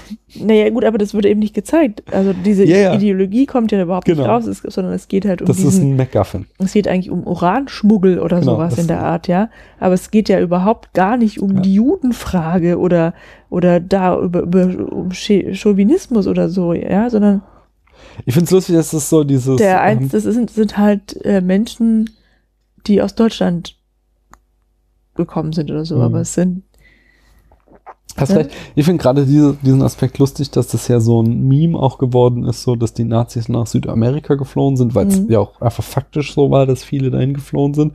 Ich meine, Eichmann, ähm, der, wo der berühmte Prozess, den Hannah Arendt beobachtet hat, äh, stattgefunden hat, der ist halt nicht ohne Grund in Argentinien geschnappt worden vom Mossad, sondern da, da haben sich halt viele Nazis nach dem Krieg hingeflüchtet, aber dass der Film halt da quasi prophetisch ist schon, äh, dass er 1946 eben dieses Bild schon zeichnet, was sich Jahrzehnte später noch in Kino und wirklicher Welt wiederzeichnen, äh, wiederfinden wird, dass eben die Nazis in Südamerika hocken und wir sie da irgendwie finden können. Und es gab ja auch ewig lange Gerüchte, dass Hitler selbst dahin geflohen wäre und so. Das, äh, das finde ich schon irgendwie spaßig, dass er da seiner Zeit voraus ist in irgendeiner Form. Ja, war er ja auch mit dem Uran. Ja, Hm. wenn das denn stimmt. Äh, ich möchte gern noch einen klitzekleinen Aspekt zum filmischen Erzählen anbringen, bevor wir zur Rezeption kommen. Und das ist eben, dass das Leitmotiv äh, dieses Films die äh, Getränke sind. In welcher Form treten die denn im Film auf? Ja, einmal als ähm, gesundheitsschädigender Aspekt und ähm, Lotterleben Fü Führungssymbol bei der ähm, bei Alicia, ja. Also die Bei der Charaktereinführung die säuft halt einfach. Ja. Ähm, und dann eben als dieser Wein, der irgendwie eine Gefahr darstellt oder diese Flaschen. Ja. Die kosten ja auch einem dieser Deutschen oder dieser Nazis das Leben. Mhm. Als, ja. Ähm, und es gibt noch einen, einen dritten, eine dritte Wein- oder Alkoholsorte, nämlich die, die Cary Grant besorgt nach der Kussszene. Also er besorgt irgendwie eine Flasche Sekt Champagner. Ja. oder so und lässt sie dann halt bei den FBI-Agenten stehen. Nee, es gibt noch mehr. Also wir hatten auf der Party-Szene gesagt, dass ja dieses einerseits oben in der Party sich das Drama abspielt. Mhm. Wie schnell geht der Sekt alle? Ja, ja, aber das, ist ja, das sind ja die Flaschen, ne? Ja, yeah, aber gleichzeitig halt unten im Keller es Mhm. um die Uranflaschen geht. Mhm. Also wir haben halt einmal Sekt versus äh, Wein, getarnter Wein. Und da ja dann auch irgendwie am Ende Sebastian rausfindet, dass Alicia ihm auf die Schliche gekommen ist, weil die eine Flasche mit dem, äh, die mit Uransand gefüllt ist, halt das falsche Datum trägt. Ähm, und was ich dann noch ganz spannend finde, ist, dass sie eben am Anfang Alkoholikerin ist in dem Film und äh, ja quasi einen äh, selbstzerstörerischen Lebenswandel führt, dadurch, äh, dass sie halt sich Unmengen an Alkohol reinfährt äh, und dann im Laufe des Films halt immer weniger Alkohol trinkt, aber parallel dazu eben diese Geschichte dazu kommt, dass sie von äh, Sebastian und seiner Mutter vergiftet wird und dann eben sie statt Alkohol Kaffee trinkt und der Kaffee, das vermeintlich harmlose Getränk, dann eben fast zu ihrem Tode führt. Mhm. Und das ist so, so eine ganz nette Ambivalenz nochmal in diesem Leitmotiv, ähm, was ja dann eben mit dieser gigantischen Kaffeetasse, die wir eben der Produktion angesprochen haben, nochmal einen ganz massiven Ausdruck findet. Aber das ist wieder so ganz typisch Hitchcock, wie er sich so ein Thema rausgreift und es einfach komplett einmal durch den Z- Film Mhm. durchzieht und das finde ich einfach saugeil. Das ist ja nicht so. Da geht mein Herz auf, wenn ein Mhm. Regisseur sowas macht. Das finde ich einfach super, weil das ist sowas.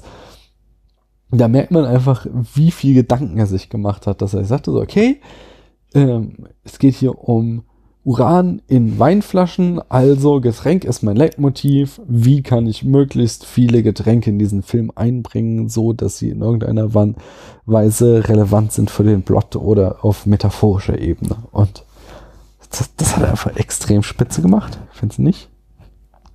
Ja, ja, ob er so daran gegangen ist, ist ja noch fraglich, ja. So scheint es zumindest aus dem Film heraus. Äh, aber ich muss Merlin schon recht geben, dass, ähm, dass das, also dass man diesen Film auch lieben kann, ja, gerade dann, wenn man Hitchcock toll findet. Ja, Oder war es andersrum? Dass man den Film toll finden kann, wenn man Hitchcock liebt? Anyway, denn das, genau, das haben auch noch andere außer uns und Merlin gesagt. Wenn du nochmal zu deinen Notizen greifst, dann kommen wir nämlich jetzt zur Rezeptionsgeschichte. Der Film spielte 24,5 Millionen Dollar ein, also das 24,5-fache seines Budgets und war damit wieder mal ein extremer Erfolg, der den Ruf von Hitchcock begründete. Und äh, ja, dadurch, dass Selznick die Hälfte bekam, eben auch für ihn wieder ein extrem guter Deal. Wie war das denn mit dem, der Geschichte, auf die Merlin auch schon anspielte, des Films in Deutschland, Paula? Nach dem Krieg erschien der Film zunächst unter dem Titel Weißes Gift. Ja, Mhm. und da wundert man sich ja dann schon, ja.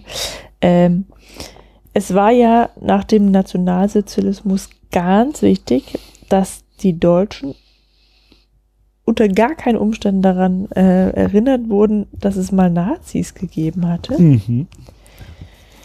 Und ähm, Das sieht man in unzähligen Filmen, wo Nazis einfach rausgestrichen wurden. deshalb wurden die Nazis in diesem Film kosmopolitische Rauschgifthändler ist geil. Kosmopolitische. und aus dem Uran wurden Drogen. Das, das finde ich, das finde ich so absurd geil, weil ähm, es ja noch bis in die 90er so weiterlief. Bei das fünfte Element gibt es noch diese berühmte Szene, wo ähm, im englischen Original Bruce Willis sagt ähm, zu den Gegnern, äh, they are so ugly, they look like Germans und sie es in der deutschen Synchronisation noch übersetzt haben mit, sie sind so hässlich, sie sehen aus wie Menschen. Wo dann alle so, hä? Warum sagt der Mensch das jetzt? Das ist irgendwie. Und so, so, selbst in den 90ern, als sie es noch nicht hingekriegt haben, oh Gott, die Deutschen haben einen schlechten Ruf, das, das dürfen wir nicht sagen. Lieber verheimlichen in der Synchronisation. Ähm, wir, wir haben den Film auch auf Englisch jetzt geguckt, äh, vor allen Dingen auch deswegen, weil es gab in den 60ern nochmal eine neue Synchronisation, äh, wo dann der Film dann auch als berüchtigt erschien. Äh, aber diese neue Synchronisation, die soll auch berüchtigt schlecht sein, dahingehend, dass sie ähm, halt einfach extrem nach Studio klingt, wo halt einfach Leute relativ billig in irgendwelchen Tonkabinen waren und den Film nochmal einen äh, eine wörtlichere Übersetzung gegeben haben, aber sich überhaupt keine Mühe mehr gegeben haben mit den Soundeffekten und deswegen können wir Merlins Kritik nur unterstützen. Wenn ihr eine Chance habt, dann schaut euch den Film auf Englisch an. Auf Deutsch kannst du ihn echt vergessen.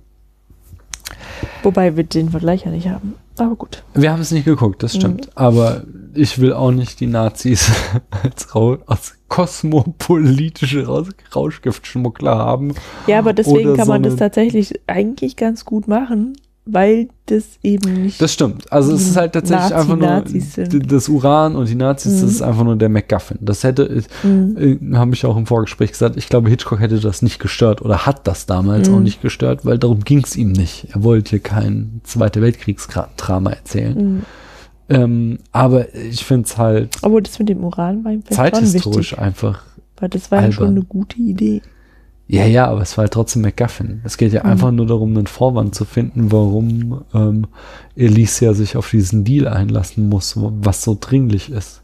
Ja, äh, wir sagten in der Produktion schon, dass Hitchcock äh, den Film produziert hat und Regie, Regie geführt hat, aber das wird in den Credits des Films nicht erwähnt ähm, und äh, damit hat er auch ein Paradebeispiel für alle späteren Filme, die Hitchcock selbst produziert hat, gesetzt, dass er einfach nur der Film beginnt mit Al Alfred Hitchcock präsentiert und ähm, dann später nochmal steht Regie Alfred Hitchcock, aber nirgendwo erwähnt wird, dass er es auch produziert hat. Und ähm, es ist sowohl Truffauts Lieblings-Hitchcock-Film Mhm. als auch der von Hitchcocks Tochter Patricia. Patricia.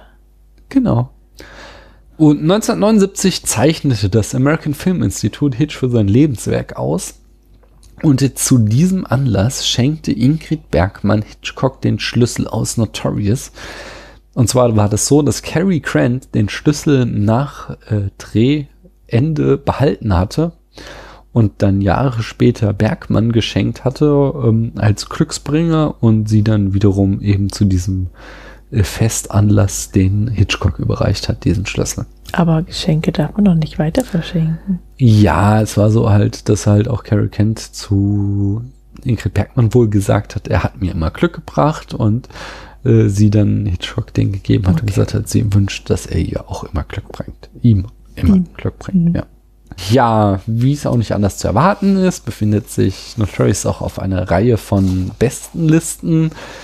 Und zwar im 2000, Jahr 2005 wählte ihn die Writers Guild of America, also die Drehbuchvereinigung, ähm, wählte das Drehbuch zu einem der 100 besten aller Zeiten. 2006 wurde der Film ins National Film Registry äh, der Library of Congress in Amerika aufgenommen. Das Time Magazine wählte ihn in die 100 besten Filme aller Zeiten. Entertainment Weekly wählte den Film auf Platz 66 der 100 Greatest Movies of All Time. 2008 wählte ihn das Empire Magazine auch äh, in, in ihre berühmte Liste der 500 Greatest Movies of All Time. Natürlich steht er auch im Buch 1001 Movies You Must See Before You Die. Wer hat das nochmal geschrieben, Paula? Steven Schneider. Genau. Wie soll man denn in seinem Leben 1001 Filme angucken? Ich habe ja auf Letterbox gelistet. Ich bin irgendwie so bei knapp 2000, glaube ich. Was? Ja. Ich wette, wenn du mal alle abhakst, dann kommst du auch auf jeden Fall über 1000. So viele Filme. Hm. Das ist gar nicht so schlimm. Guck mal, das Jahr hat 365 Tage und wir schauen. Ein Film pro Woche? Na, zwei schon. Anyway. Jetzt bin ich hier verrutscht. Außerdem ist berüchtigt auf Ro Roger Eberts Great Movies List zu finden. Genau. Es gibt so eine Liste von Roger Ebert mit den Filmen, denen er die Höchstpunktzahl verliehen hat. Mhm. Und dazu gehört auch äh, Notorious. Natürlich gibt es auch Filme, die Notorious äh, zitiert haben. Das fing schon im Jahr 1946 an, als die Kulisse vom Haus von Alex Sebastian äh, im Film äh, The Locket wiederverwendet wurde. Magst du das nächste sagen? Ja, aber natürlich. Notorious erfuhr 1992 ein Remake als TV-Film. Das ist sowas, was ich nicht verstehe. Das wird ja Mhm. immer wieder gemacht. So, warum nimmt man sich einen Film von einem Meisterregisseur, um ihn nochmal schlecht nachzumachen? Okay, die Antwort ist ganz einfach Geld, aber es ist trotzdem albern. Ähm, einer meiner Lieblings-Fun-Facts ist, dass die Folge Senate Spy aus der zweiten Staffel von Star Wars The Clone Wars eine nahezu 1 zu 1 Adaption von Notorious ist. Und Mission Impossible 2 ist ebenfalls eine Hommage an Notorious. Der Kern der Geschichte ähnelt Hitchcocks Film. Viele Szenen referenzieren ihn und auch manche Dialogzeile wird wörtlich zitiert. Da fällt mir ein, dass Mission Impossible auch noch auf meine Liste gehört. Alle oder nur der erste? Äh, das weiß ich nicht. Ich glaube, die, die können, aber du magst ja Tom Cruise nicht. Deswegen Die Liste von der Paula ist, die Liste von der Paula spricht, äh, sind Filme, also eigentlich die, deine Watchlist, Filme, die du noch mal gucken musst. Und das ist so eine, genau, Ja. wo ich denke, die gehören quasi zur, zur ähm, cinematografischen Allgemeinbildung. Ja, das, das sehe ich auch so, dass eigentlich die komplette Mission Impossible Reihe cineastischen Allgemeinbildung.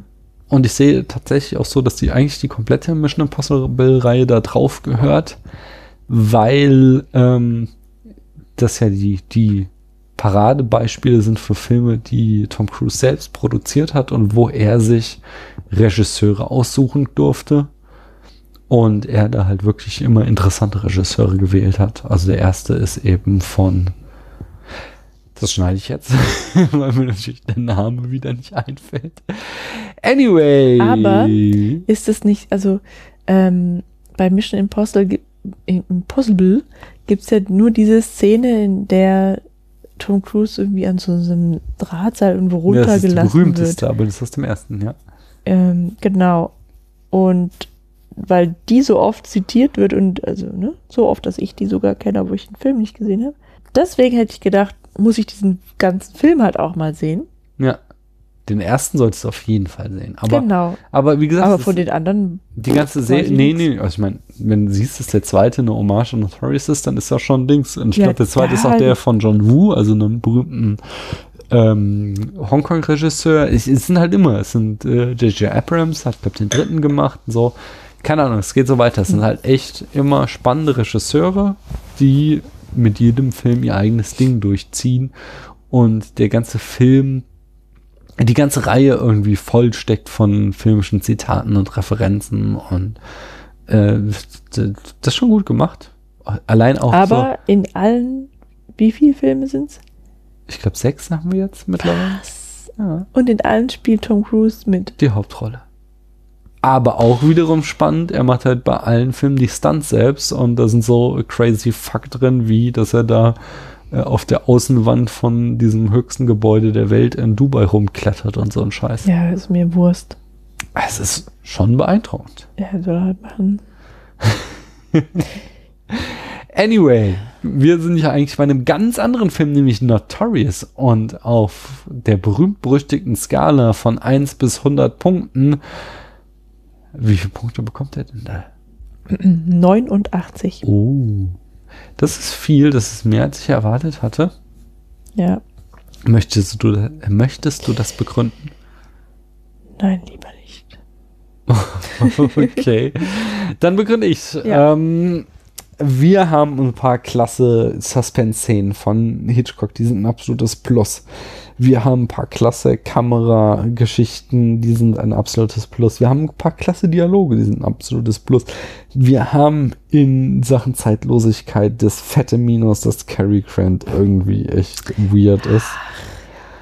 Und das war's auch schon mit dem Minus. Das heißt, wir haben quasi 3 zu 1, würde ja jetzt rein mathematisch 75 Punkte Mhm. bedeuten.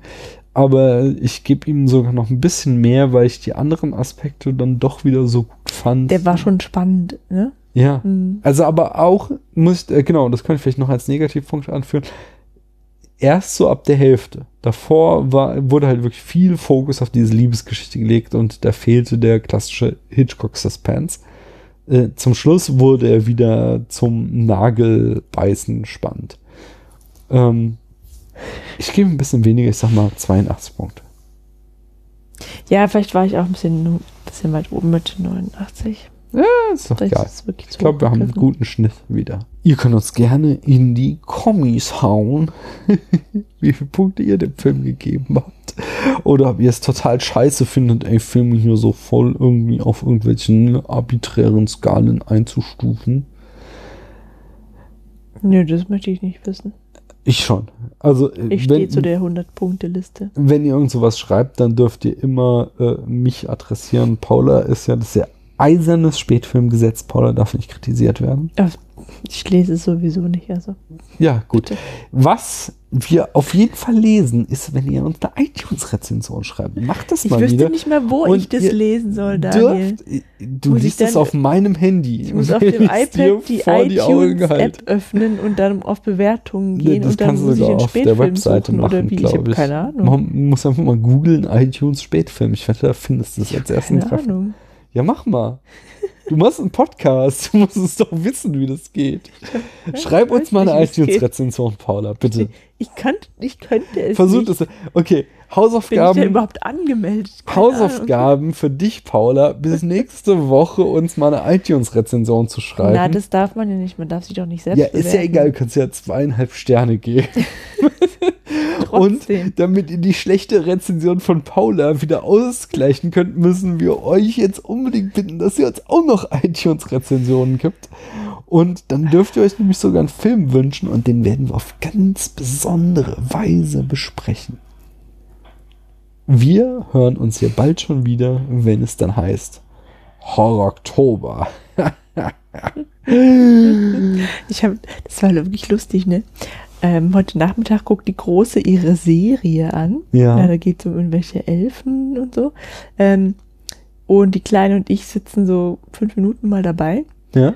Und der Bösewicht, ein gewisser Trollkönig, ja, Äh, erzählt seinen Schergen, was für einen Plan er hat, ja. Er will sich nämlich mit Hilfe eines gewissen Amulettes den Zugang zu einer besonderen geheimen Welt eröffnen. Und dann fängt er auch einfach so, steht einfach da und fängt an so doof zu lachen, ja.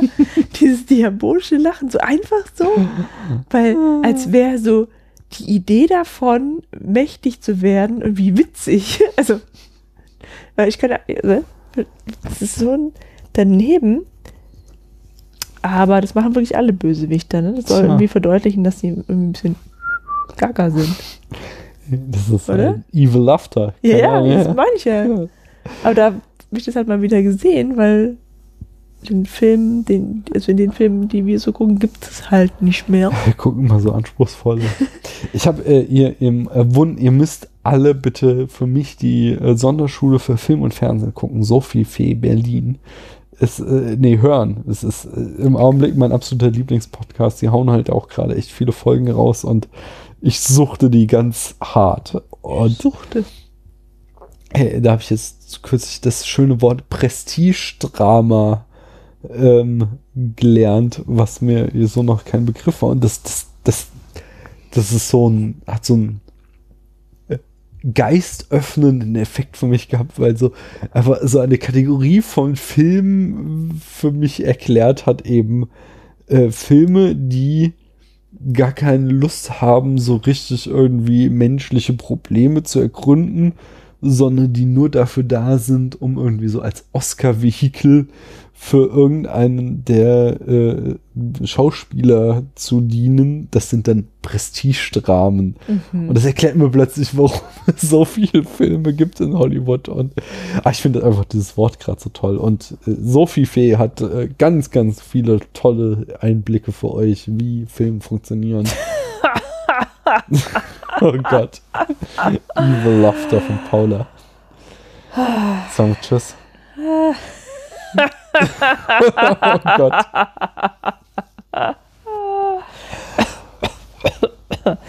Ja, sicher gern. War schön, dass ihr uns eure Zeit geschenkt habt. Tschüss. Auf Wiedersehen. Man hört sich.